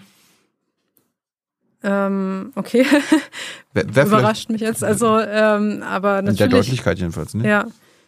Ähm, vielleicht müssen wir in der sprachlichen Gewalt da noch äh, zulegen, aber natürlich ist, ähm, und wir haben da jetzt auch bei unserer nächsten Jahreskonferenz, im Berlin Peace Dialog, auch ähm, genau ähm, zu, zu Fragen von ähm, Unterdrückung ähm, auch tatsächlich auch ein Workshop ähm, und auch in der Entwicklungszusammenarbeit, wie da auch bestimmte Dinge zukünftig ähm, besser laufen müssen, um äh, intersektionale Vulnerabilitäten, also äh, Marginalisierung auch zu verringern. Hm. Ich bin jetzt fast durch. Ihr habt jetzt noch eine letzte Chance, Hans, eure Fragen ähm, zu stellen. Äh, kommt dann gleich mit, mit den Publikumsfragen an dich, Kira. Ich habe noch mal äh, zwei kurze Themen auf dich bezogen, weil ich habe in der Vorbereitung oftmals irgendwie bei dir gelesen, wenn du in anderen Sendungen bist oder irgendwie ähm, irgendwo vorgestellt wirst, dass du Klimafolgenforscherin oder Klimaforscherin sogar genannt wirst. Äh, das suggeriert für mich immer so ein bisschen Natur, dass du eine Naturwissenschaftlerin bist. Nein, ich bin keine Naturwissenschaftlerin. Ähm, das ist leider oft wird's ein bisschen vermischt. Mhm. Ähm, Klimafolgenforschung, finde ich, passt schon eher, weil es eben ne, die sekundären, tertiären Folgen sind, die menschlichen Folgen des Klimawandels. Denken aber, Aber- auch wahrscheinlich auch viele an Naturwissenschaft dann, ne? Also dass du eine Naturwissenschaftlerin Ja, aber zu, den Klima, zu der Klimafolgenforschung gehört auch die Ökonomie, es gehört auch die Politikwissenschaft, Ja. ähm, weil es eben auch den Menschen betrifft. Und es geht ja nicht nur um die Umwelt. Aber genau, also ähm, Aber Klimaforscherin wurdest du, wurdest du auch mal genannt. Das fand ich dann auch interessant. Ja, genau. Also das äh, trifft so sozusagen nicht zu. Ähm, ähm, und ähm, das Du bist Pol- Politikwissenschaftlerin, ne? genau. Ich habe äh, zu Klimamigration promoviert im Fach Politikwissenschaften. Mein Studienhintergrund ist internationale Beziehungen. Und ähm, genau, also das, das ähm, ist natürlich jetzt ganz kein ganz klassisches Thema der Politikwissenschaft, ähm, aber es ist auch kein naturwissenschaftliches Thema. Ne? Und insofern ähm, ist es so ein, äh, ja, einfach äh, eine, eine Forschung, ähm, die aus verschiedenen Disziplinen auch letztendlich, ähm, ja, Fakten betrachtet. Ja. Ich, ich hatte vorhin am Anfang schon angesprochen, du hast in Hawaii und Japan studiert. Genau, ich habe meinen. Wie, bi- wie bist du denn gekommen? Wie kann man sich das leisten? Ähm, also ähm, ich habe mich in Honolulu ähm, auf dem Bachelor beworben und habe da ein Stipendium für Gesang bekommen. Ähm, Wie du hast am das- Abi gedacht, ich will in Honolulu studieren? Ja, ich Geil. wollte internationale Beziehungen studieren und Wie bist du ähm, auf Honolulu gekommen? äh, ich habe das gegoogelt, ehrlich gesagt. Also ich habe internationale Beziehungen gegoogelt und habe gesehen, dass sie eine sehr gute Uni dafür haben mit sehr internationalen kleinen Kursen und äh, habe mich dann beworben, habe dann ein Hm. Stipendium bekommen für das Singen in einem Ensemble der Universität. Obwohl Und- du internationale Beziehungen studieren wolltest. Genau, das ist quasi, in den USA gibt's ja auch so Sportstipendien. Da studierst du ja auch nicht Sport, sondern du studierst irgendwas und kriegst dann für dein Ja. Footballteam oder was auch immer ein Stipendium. Bei mir war es eben der Gesang. Ich habe dann ein Tape hingeschickt. Warum konntest du gut singen? Ich war im Schulchor und ähm, ja, dann hat das, hat das geklappt. Äh, Und meine Eltern haben mich unterstützt. Also es war beides, aber äh, ohne dieses Stipendium hätte es halt nicht geklappt. Ne? Und ich habe dann auch gearbeitet, habe gekellnert und ja, so habe ich hab ich's dann ähm, da meine Zeit dort verbracht. Also ähm, es war eine sehr besondere Zeit. Dann nebenbei gesurft. Mm, Ja, mehr schlecht als recht, da ich habe auch gesurft, ja. Ha- Hast du in der Schulzeit dann, warst du eine richtig gute Sängerin oder was? Ich glaube, ähm, also es gab sicher auch bessere äh, im, in meinem Schulchor, aber ich habe immer sehr gerne gesungen. Und ähm, ja, ich habe mein Tape dahin geschickt, da haben mir meine Mitschüler noch geholfen, das aufzunehmen. Hm. Und ähm, dann haben sie mich angenommen äh, in Hawaii und also in Honolulu. Und ähm, dann muss man jedes Semester dann auch, also man hat dann dreimal pro Woche zwei bis vier Stunden Chor und dann an den Wochenenden Auftritte. Das wäre jetzt meine Frage gewesen bei, den- Hm. bei den Footballteams. Die treten ja gegeneinander an. College Ja. Football und so weiter und so fort. Genau, also das hatten wir jetzt äh, nicht so stark, also sehr viel Konzerte, aber du musstest am Semesterende immer vorsingen und dann war das Teil deiner Bewertung, ob du im nächsten Jahr das Stipendium verlängert bekommst. Hast du immer geschafft? Ja, Aber habt ihr, seid ihr auch gegen andere Chöre angetreten? nee, das, so? ähm, das passiert, Das glaube ich, gewesen, stärker. wenn, wenn ihr nach Texas und nach Ja. Arkansas fliegen müsst und dann so. Ich glaube, wenn man in den USA, also äh, nicht auf der Insel sozusagen studiert, sondern in den USA, dann gibt's das eher. Bei uns gab's das nicht so stark. Wir haben ähm, aber viel äh, auf der Insel gesungen. Also das war eine ganz äh, tolle Erfahrung, aber war auch harte Arbeit, klar. Also es ist auch anstrengend und ähm, ähm, klar, man, man muss sich da sehr anstrengen, um die Studienleistung ähm, sehr gut zu beschließen und auch äh, dieses Pensum an Gesang und Auswendiglernen in verschiedenen Sprachen dann auch zu schaffen. Also es war, ähm, ja, aber es war auch eine tolle Gemeinschaft der Chor. Und bist du durch deine, durch dein Singen auch in Japan gelandet? Nee, das war davon unabhängig. Ähm, in Japan habe ich dann ein Auslandssemester gemacht, also von Hawaii dann nach Japan. Äh, ein Semester und dann wieder zurück. Ähm, habe auch dann Japanisch etwas gelernt. Hm. Und ähm, ja, das äh, war dann nochmal eine ganz andere Welt, eine ganz andere Kultur. Ähm, und ähm, auch, äh, auch sehr interessant. Im Japan war ich dann im Surfclub. Das war äh, sehr Ach, in. Japan warst du im Surfen. Aber das war aus Spaß. Das hatte jetzt äh, keinen äh, keinen stipendialen Hintergrund. aber, aber hast du jetzt auch, auch einen Abschluss in, im Singen oder sowas? Nein, nein, Nee, nein, das nein. Das war quasi nur das äh, Stipendium Okay. äh, für den äh, äh, Erlass. Ist ein großer Teil der Studiengebühren. Okay. Und ja, Zum Schluss äh, zur DGAP nochmal. Da ist ja die Deutsche Gesellschaft für Auswärtige Politik. Mhm. Äh, eine Frage, die aufkam so, äh, als ich gesagt habe, dass du kommst. Warum lade, lade ich eine Lobbyistin ein? mhm. Bist du eine Lobbyistin? Nein. So würde ich mich äh, so nicht definieren. Ähm, also wir sind unabhängig. Ähm, wir sind äh, nicht an Parteien gebunden. Ich habe auch persönlich kein Parteibuch. Ähm, was ich schon sagen kann, ist, dass ich, wir uns im Zentrum für Klima- und Außenpolitik für die Einhaltung des Pariser Klimaabkommens einsetzen. Also für die völkerrechtlichen Verpflichtungen unter dem Pariser Klimaabkommen. Aber das würde ich jetzt, äh, weil das jetzt der Allgemeinheit zugutekommt, nicht als Lobbyismus definieren. hätte, hätte mich jetzt auch gewundert. Ja. Aber ich habe dann mal ins Lobbyregister des Ja, Bundes da sind wir registriert. ins. Lob im Lobbyregister des Bundestages geguckt, da ist nicht nur die DGAB äh, registriert. Ja, da bin ich auch du bist auch ein, äh, Klar, wenn du im Bundestag äh, bist, musst du dich eintragen lassen. Ja, also klar. bist du laut Bundestag eine Lobbyistin. Ja, das so. Äh, ja, das stimmt. Ähm, aber es ist eben, Wofür lobbyierst den- du denn im Bundestag? das habe ich, ähm, also um das nochmal zu kurz zu wiederholen, ähm, also für den, für die, äh, für das Einhalten der Verpflichtungen unter dem Pariser Klimaschutzabkommen.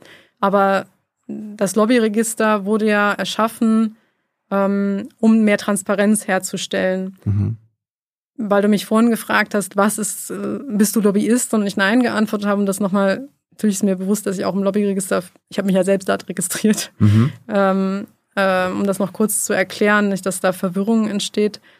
Ähm, warum ich Nein gesagt habe, ist, dass für mich einen großen Unterschied äh, besteht darin, ob man sich für etwas einsetzt, ähm, was ähm, ja grundgesetzlich verankert ist. Also wir sind ja per Grundgesetz dazu verpflichtet, ähm, Klimaschutz zu betreiben, hat das Verfassungsgericht ja bestätigt. Ähm, oder wozu wir völkerrechtlich uns verpflichtet haben, was also der Allgemeinheit zugutekommt. Oder ähm, ob wir uns ähm, ähm, eben für etwas einsetzen, was uns persönlich bereichert. Ja?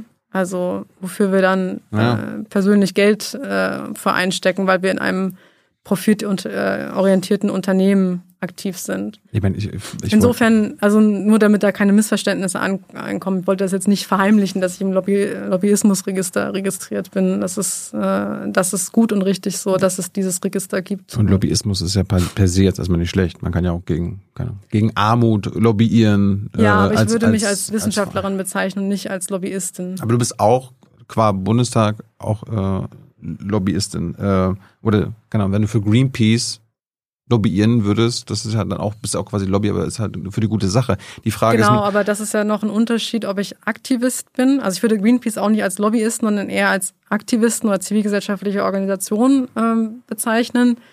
Und das ist ja noch ein Unterschied, ähm, ob ich jetzt Wissenschaft betreibe und Politikberatung mache, ob ich für ein Unternehmen arbeite und versuche, Politik beeinflussen zugunsten meines Unternehmens oder ob ich Aktivistin bin mit einer politischen Agenda und versuche dann darauf Einfluss zu nehmen. Also es sind für mich drei verschiedene Sachen, aber alle drei sind dazu verpflichtet, sich im Lobbyismusregister mhm. zu registrieren. Und das ist auch richtig so. Aber trotzdem würde ich mich jetzt allein aufgrund dieser Tatsache nicht als Lobbyistin definieren. Aber wenn man, wenn du das jetzt sagst, dass du das so siehst, finde ich das auch. Nee, der Bundestag voll, sieht das okay. so. Der, der, Bundestag sieht das so. Äh, aber die DGAP, ist mhm. das eine Lobbyorganisation? Nein, aber sie ist trotzdem im äh, Bundesregister für Lobbyismus äh, registriert, wie auch andere Thinktanks. Also es ist ein Think Tank. Ähm, wir haben ein Forschungsinstitut, das Forschung betreibt und eben auch ähm, Politikberatung äh, betreibt. Also ich habe mal bei Lobbypedia nachgeguckt. Äh, DGP ist ein Think Tank, der sich als nationales Netzwerk für deutsche Außenpolitik versteht. Seine Gremien werden von Vertretern der Wirtschaft und deren Lobbyorganisationen dominiert. Äh, sind in dieser äh, in der DGAP auch das fossile Kapital vertreten? Ähm, also das Forschungsinstitut ist unabhängig ähm, in seinen, ähm, in seinen äh, Arbeiten. Also ich lege jetzt nicht jemandem im Fördererkreis meine Publikationen vor, bevor ich sie veröffentliche. Ja. Aber im Fördererkreis ähm, sind große Wirtschaftsunternehmen vertreten. Dazu gehören auch ähm, beispielsweise Auto, Automobilindustrie. Ja. Oder ja, andere fossile, fossile Unternehmen, oder genau. Fossile ja. Mhm. Und äh, der DGAP ist ja auch Teil des Transatlantic Policy Networks. Äh, laut Wikipedia Lobby, Lobby, ist eine Lobbyorganisation europäischer und, und amerikanischer Großkonzerne, die Einfluss auf die Zusammenarbeit zwischen EU und den USA nehmen wollen. Also die haben geschäftliche Interessen da drin. Warum also ist, die DGA, ist die DGAP eigentlich nicht eine Lobby? Mm, also ihr, ihr, macht, ihr, macht, ihr, macht, ja auch gemeinsame Projekte mit der deutschen Rüstungsindustrie zum Beispiel und so weiter.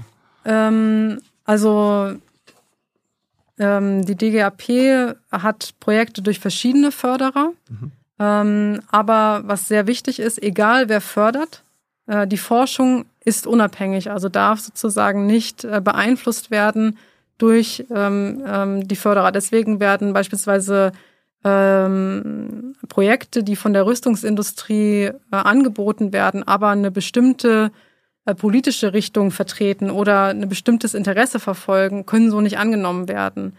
Ähm, unsere Finanzierungen sind von, von Stiftungen, beispielsweise im Klima-Außenpolitik haben wir keine äh, fossilen Unternehmen, die uns fördern. Also das Zentrum ist nicht von fossilen Unternehmen gefördert. Äh, wir sind von Stiftungen und dem Auswärtigen Amt gefördert. Aber auch da ist es so, ähm, wir sind per Satzung unabhängig und unparteiisch. Das heißt, und darauf kann ich, und das, deswegen fühle ich mich auch wohl in der DGAP, ähm, kann ich auch, wenn, falls es mal dazu kommt, das ist bisher noch nicht dazu gekommen, es Druck gäbe, mhm. ähm, eine bestimmte Position zu vertreten, kann ich immer sagen als Wissenschaftlerin, nein, in der Satzung steht, ähm, dass wir überparteiisch sind und unabhängig. Und es darf keine Einflussnahme auf unsere Forschung geben. Im Prinzip könnte man, könnte man den Kritiker so formulieren, äh, diese DGAP ist halt Teil einer, äh, eines Lobbynetzwerks, was äh, Konzerninteressen, äh, westlichen Konzerninteressen dienen soll. Und diese westlichen Konzerninteressen, hatten wir jetzt seit zwei Stunden drüber geredet, sind ja im Großen und Ganzen der Erhalt des Status quo. Ähm, also ist es ist so, dass das... Ist es nicht problematisch aus deiner Sicht? Würde man sich da vielleicht nicht einen anderen Arbeitgeber wünschen?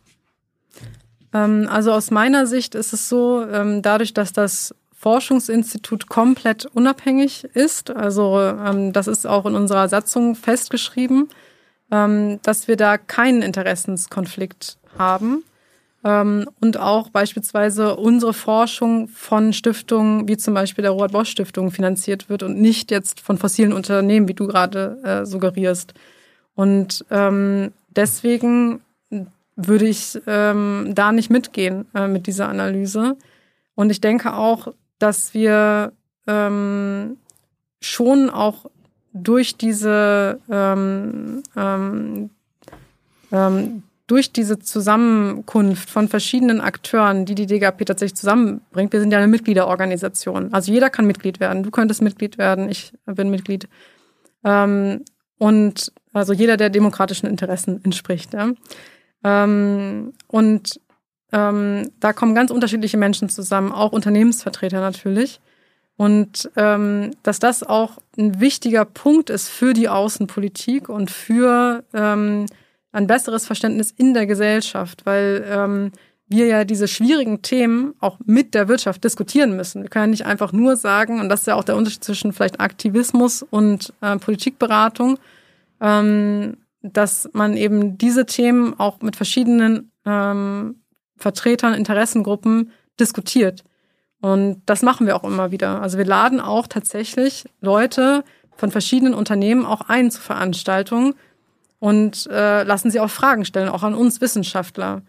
Und ich finde das richtig. Also ich finde schon, dass man miteinander reden muss, sonst wird es keinen Wandel geben.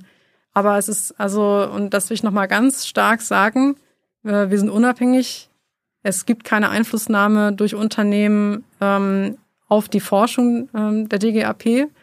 Und wir können da sehr frei ähm, agieren. Und das ist etwas, ähm, was es sehr selten gibt, dass man frei forschen und frei seine Meinung äußern darf.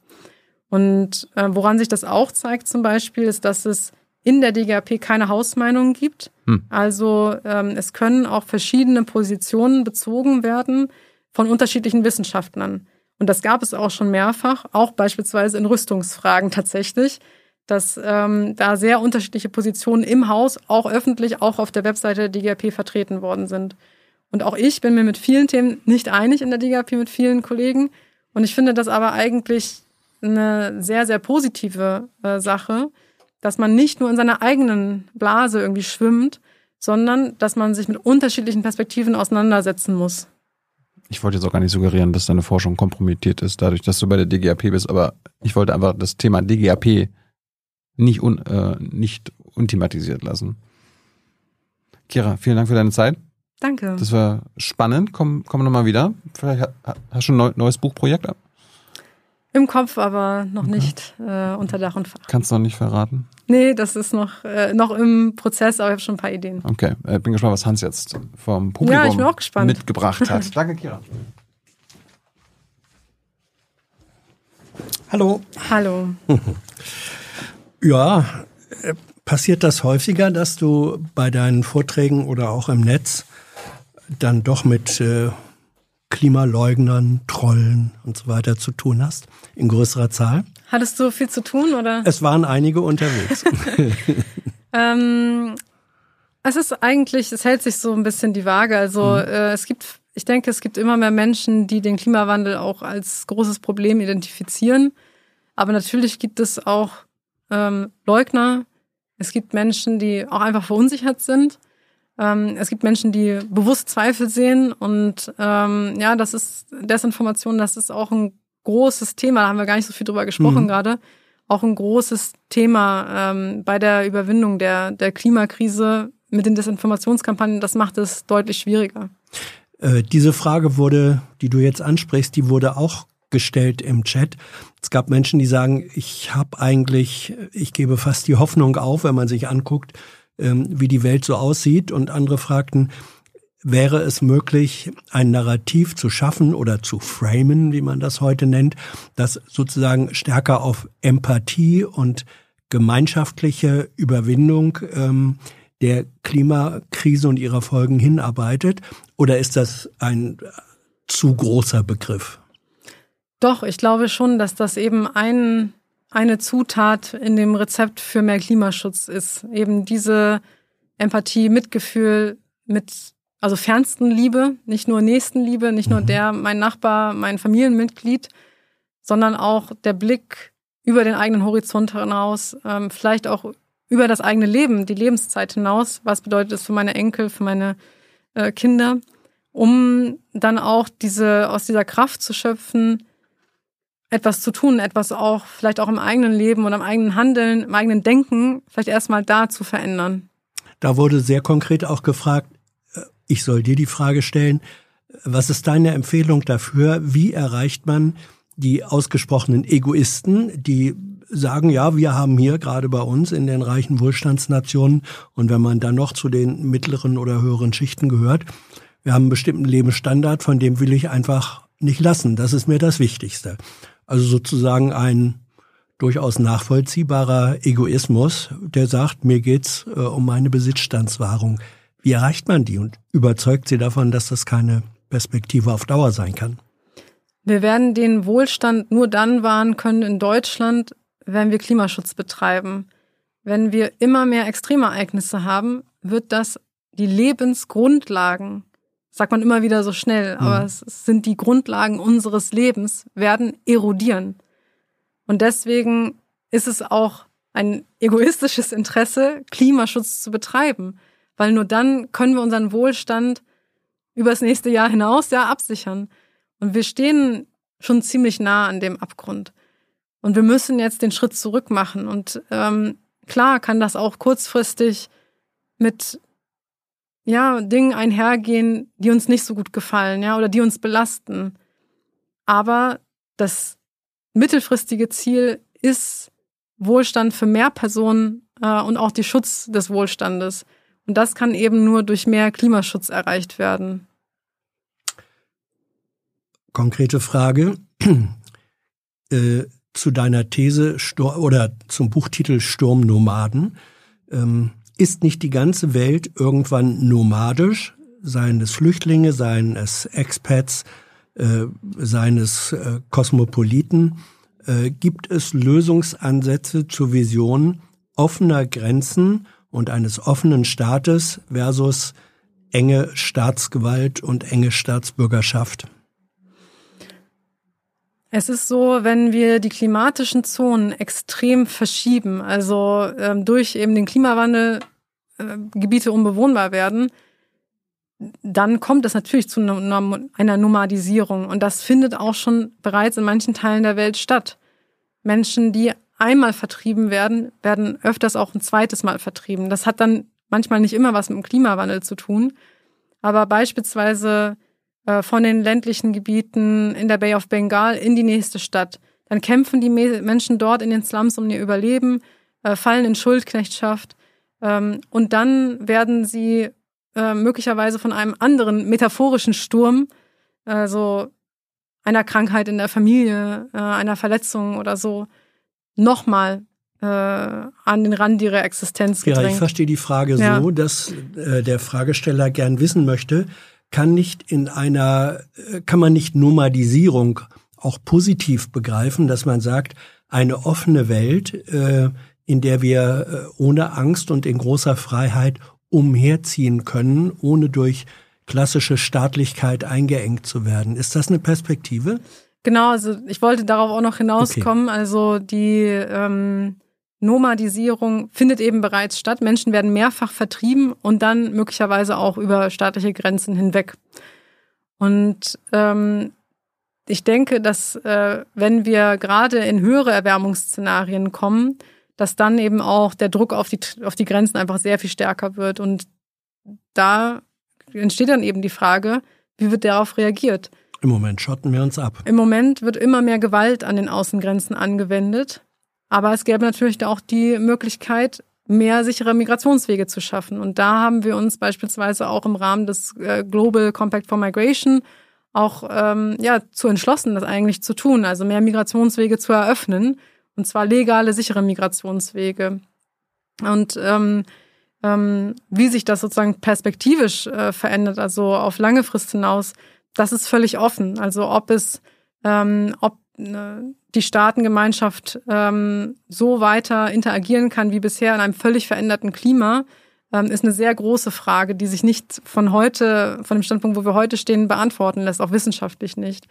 Ähm, ich denke, dass äh, es mehr Migrationswege aus unbewohnbaren Gebieten herausgeben wird, die ja in gewisser Weise dann eine solche Nomadisierung auch ermöglichen würden. Hast du eigentlich nicht vielleicht auch ein Stück weit ein schlechtes Gewissen, wenn du den Begriff der Nomaden so verwendest, wie du es tust? Denn eigentlich äh, menschheitsgeschichtlich sind Nomaden ja nicht einfach nur vertriebene Menschen, mhm. sondern es, es sind Lebensformen, die bewusst auf nicht Sesshaftigkeit, sondern Umherziehen beruhen. Und du zeichnest es nur negativ. Nein, das stimmt nicht. Also ich zeichne das in dem Buch, also zumindest nach ja. meinem Empfinden, also du kannst natürlich da anders empfinden, mhm. aber nach meinem Empfinden ist das ein sehr starker Begriff von Akteuren, die versuchen, ihr Leben zu gestalten, mhm. trotz des Entzugs dieser Gestaltungsmacht, verursacht durch den Klimawandel, verursacht durch die Industrienation. Und diesen, ähm, also diesen starken Begriff finde ich viel äh, adäquater als zum Beispiel Klimaflüchtlinge, ja, mhm. dass er sehr, sehr viel äh, benutzt wird, weil ich sehr viele Menschen getroffen habe, ähm, die sich eben mit aller Kraft auch gegen diese äh, Unterdrückung, gegen äh, die strukturelle Unterdrückung des Klimawandels, gegen die Stürme auch stemmen. Mhm. Und ähm, insofern ähm, würde ich das nicht als einen negativen Begriff sehen. Okay. Also mindestens ja. hat er mehr als eine Dimension. Genau, ja, ja. ja. Mhm. Ähm, nächste Frage. Wenn die zivilisierte Welt aus den fossilen Energieträgern aussteigt, dann werden diese doch billiger, soweit es sie noch gibt, und in der sogenannten dritten Welt stärker nachgefragt. Wie löst man diese Probleme, die daraus entstehen, wenn die These stimmt? Durch Krieg? Nein, es braucht halt sehr, sehr viele politische Instrumente, um diese Ungleichheiten äh, zu verhindern letztendlich. Also um solche Prozesse einzudämmen und zu minimieren. Und da braucht es nicht nur eine Antwort, sondern ein ganzes Portfolio von Antworten, ähm, um solche ähm, äh, Struktur, strukturellen Defizite dann auch ausgleichen zu können. Mhm. Dann, es gibt eine Reihe von Fragen, die sich äh, mit deiner Rolle als Politikberaterin mhm. äh, beschäftigen. Du hast das eingangs äh, des Ges im Gespräch mit Thilo ja gesagt. Mhm. Ja? Du wolltest aus der Wissenschaft dann auch mal raus in die Politikberatung. Wird gefragt, wie siehst du deinen, wie siehst du deinen Einfluss auf die Bundesregierung? Ich glaube, ähm, ich äh, und auch der Beirat Zivile Krisenprävention werden gehört. Wir werden angehört. Das ist schon viel wert. Ähm, und das ist schon auch eine Verantwortung, die damit einhergeht. Aber natürlich ähm, werden wir auch oft ähm, überhört. Werden, überhört, genau. Also im Sinne von, äh, es wird schon zugehört, es wird das schon mhm. aufgenommen und reflektiert. Aber es werden dann wieder verschiedene Zwänge äh, vorgelegt, weswegen die eine oder andere Entscheidung dann nicht getroffen werden kann. Und das ist natürlich im Bereich des Klimaschutzes insbesondere verheerend, weil wir schon so lange gewartet haben, es schon so lange Verzögerungen gab, ähm, sodass wir heute die Resultate von 30 Jahren Nichtstun sehen, nämlich diese schwerwiegenden klimatischen Extremereignisse, die wir momentan sehen. Insofern, ja, also ich ähm, denke, das ist äh, eine große Chance, angehört zu werden, die wir immer nutzen, wo es geht. Und ich hoffe auch, dass, und das meine ich jetzt nicht nur für den Beirat Zivile Krisenprävention, sondern auch wissenschaftlicher Beirat Globale Umweltveränderung, der Expertenrat für Klimafragen, ja, der ja jetzt auch gerade gesprochen hat, also seine mhm. Analysen vorgelegt hat, dass dieser Rat ernst genommen wird. Auf dem Stuhl, wo, auf dem du jetzt sitzt, hat auch John Schellenhuber äh, schon mhm. gesessen, sozusagen, wenn man so will, der Papst äh, der Klima- äh, und Klimafolgenforschung. Ähm, und äh, der hat ähm, nicht in dem Gespräch hier, aber an anderer mhm. Stelle äh, gelegentlich mal gesagt, na ja, also er war ja lange Zeit galt er als der als ein wichtiger Berater von Angela Merkel. Er hat gesagt, ähm, Frau Merkel weiß das eigentlich alles, was ich ihr sagen kann, auch im Hinblick auf Klima und Folgen und was nötig wäre. Sie weiß das alles.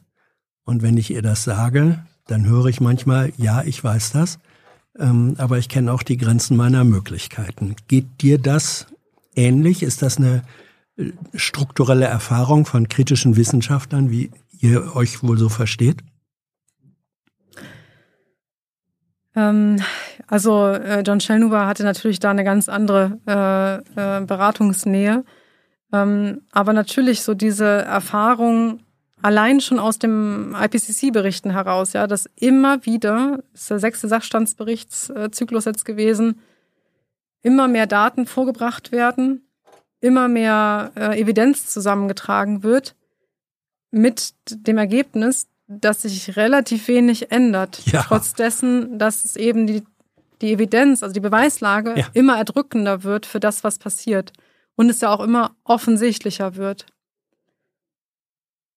Ich denke, und deswegen, ja, versuche ich eben auch Politikberatung und Forschung zu vereinen. Ich könnte ja auch nur forschen. Mhm. Ähm, ich denke, dass wir da auch ähm, eine Stimme sein müssen, um politischen Druck zu erzeugen.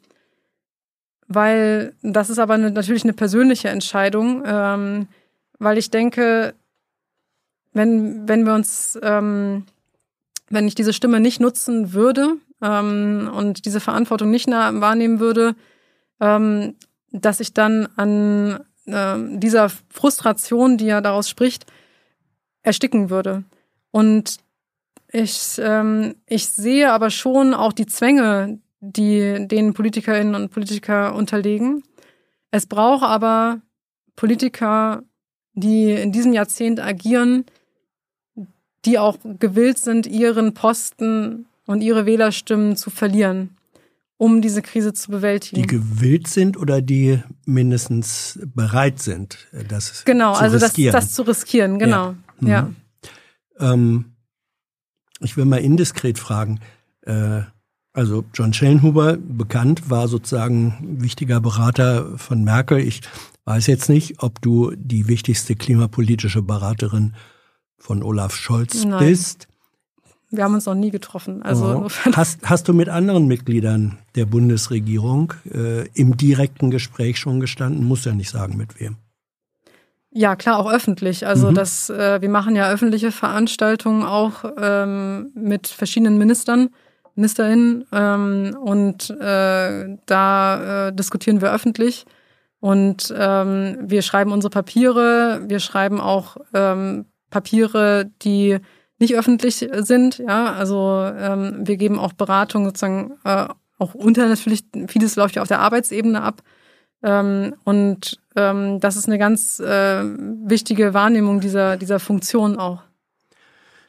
Ist Robert Habeck ein anderer geworden, seit er nicht mehr, er war ja früher mal grüner Landesumweltminister, jetzt ist er Wirtschaftsminister, hat unter Umständen andere Prioritäten. Die deutsche Stahlindustrie muss gehalten werden. Hat er sich für dich erkennbar verändert? Das kann ich nicht beurteilen. Mhm. Ich, Oder willst du es nicht sagen? Nein, ich kann es wirklich nicht beurteilen. Gut. Ähm, wie, nächste Frage. Wie stehst du als Wissenschaftlerin zum Aktivismus? Ähm, siehst du dich selbst als Klima- oder Migrationsaktivistin? Oder bist du als solche aktiv? Und wenn nein, warum nicht? Oder bist du? Ähm, ich sehe mich selbst nicht als Aktivistin. Mhm. Ähm, ich sehe mich als Wissenschaftlerin und ähm, ich finde das aber auch richtig, wenn sich Wissenschaftler, und da gehöre ich dann auch zu, ähm, bestimmte Prozesse der Zivilgesellschaft auch unterstützen. Also ich habe zum Beispiel auch schon mal bei einem Protest von äh, Fridays for Future war das, glaube ich, auch gesprochen. Also aber du gehörst nicht zu Scientists for Future? Ähm, also da gibt's ja keine feste Mitgliedschaft in Ja. dem Sinne, glaube ich. Also, aber wir sind schon in Kontakt und ich habe Mhm. auch schon mal Sachen mit unterzeichnet äh, von denen, meine ich. Und ähm, in, insofern, äh, wir sind da im engen Austausch. Ähm, aber auch die Scientists for Future würde ich jetzt immer noch in erster Linie als Wissenschaftler bezeichnen und nicht als Aktivisten.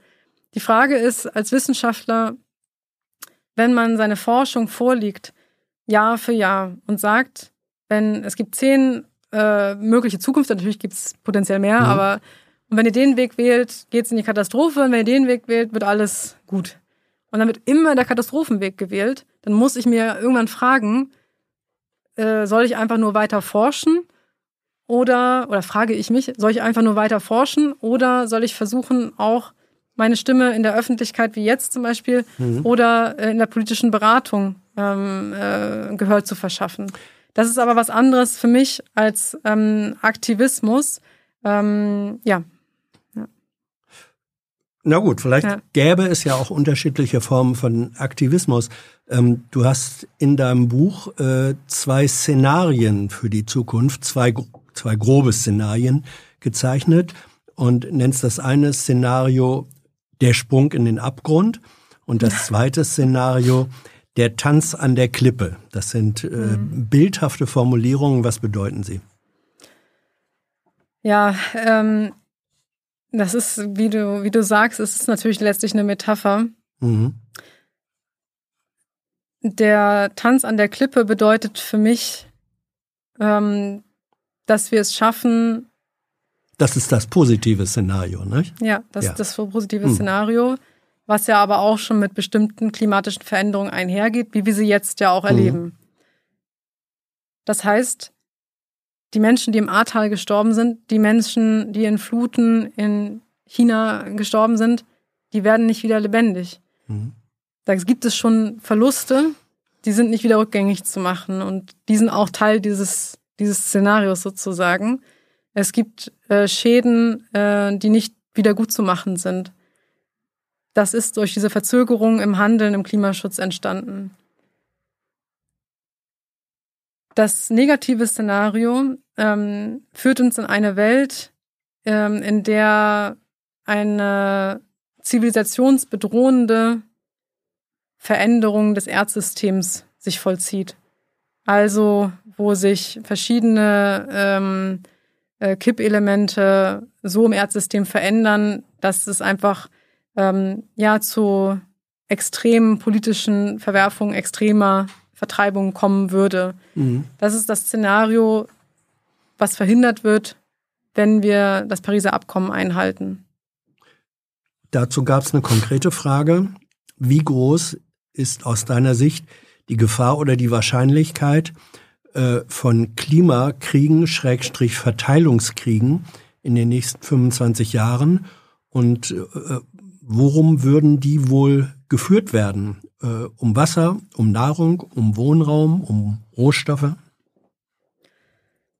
Letztlich geht es immer um Verteilungsfragen. Also es gibt ja zwei äh, Theorien quasi. Die Theorie äh, Klimawandel führt zu Ressourcenknappheit. Um diese Ressourcen äh, wird dann gekämpft, ja, sei es äh, Ja. Wasser oder Böden, ja, also fruchtbare Flächen, Lebensraum. Und es gibt die äh, Theorie des Ressourcenfluchs. Also es ist so viel ähm, Ja. verfügbar ähm, und das Land kann sich trotzdem äh, nicht entwickeln, kann diese Ressourcen nicht für die Entwicklung des Landes nutzen, weil beispielsweise Eliten ähm, äh, diese äh, Ressourcen stark äh, für sich beanspruchen und ähm, auch es in den Handelsbeziehungen äh, sehr große Ungleichheit gibt.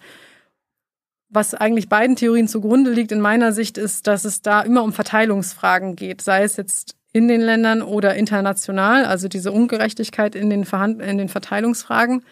Und ähm, das bedeutet eben, ähm, äh, dass diese Ungleichheit auch eines der großen Themen, die sozioökonomische Ungleichheit ist, eines der großen Themen unseres Jahrhunderts ist. Eine Frage äh, hast du zum Teil schon selbst beantwortet vorhin, nämlich bist du Mitglied einer politischen Partei? Du sagst nein. Nein. Ähm, oder fühlst du dich äh, irgendeiner politischen Partei nahestehend? Das kann man ja vielleicht feststellen. Ich fühle mich den PolitikerInnen verbunden, die sich für mehr Klimaschutz einsetzen. Und das ist nicht an eine Partei äh, gebunden.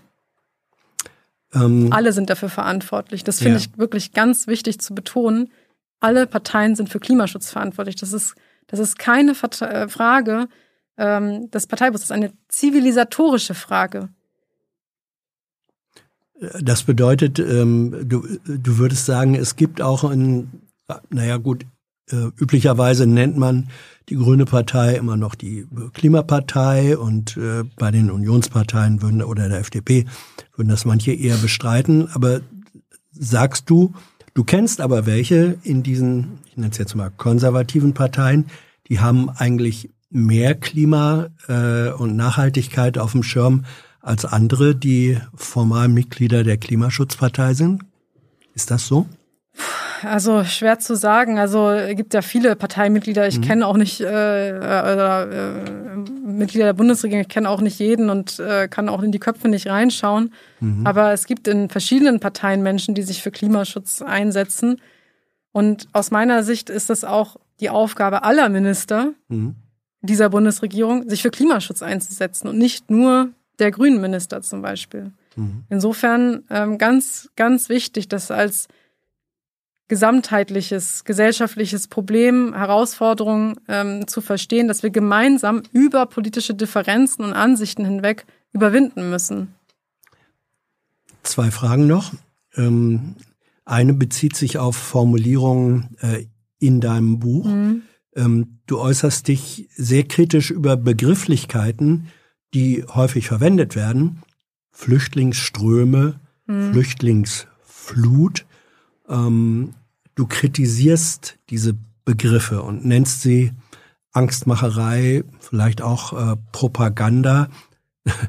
Bei den Flüchtlingsströmen sagst du, wenn man sich die Zahlen anguckt, dann ist das eher ein Rinnsal. Jetzt kann ich mir vorstellen, dass einige sagen werden, Rinnsal, guckt euch doch die Zahlen an. Das ist doch eine Flut. Wie begegnest du diesen Stimmen?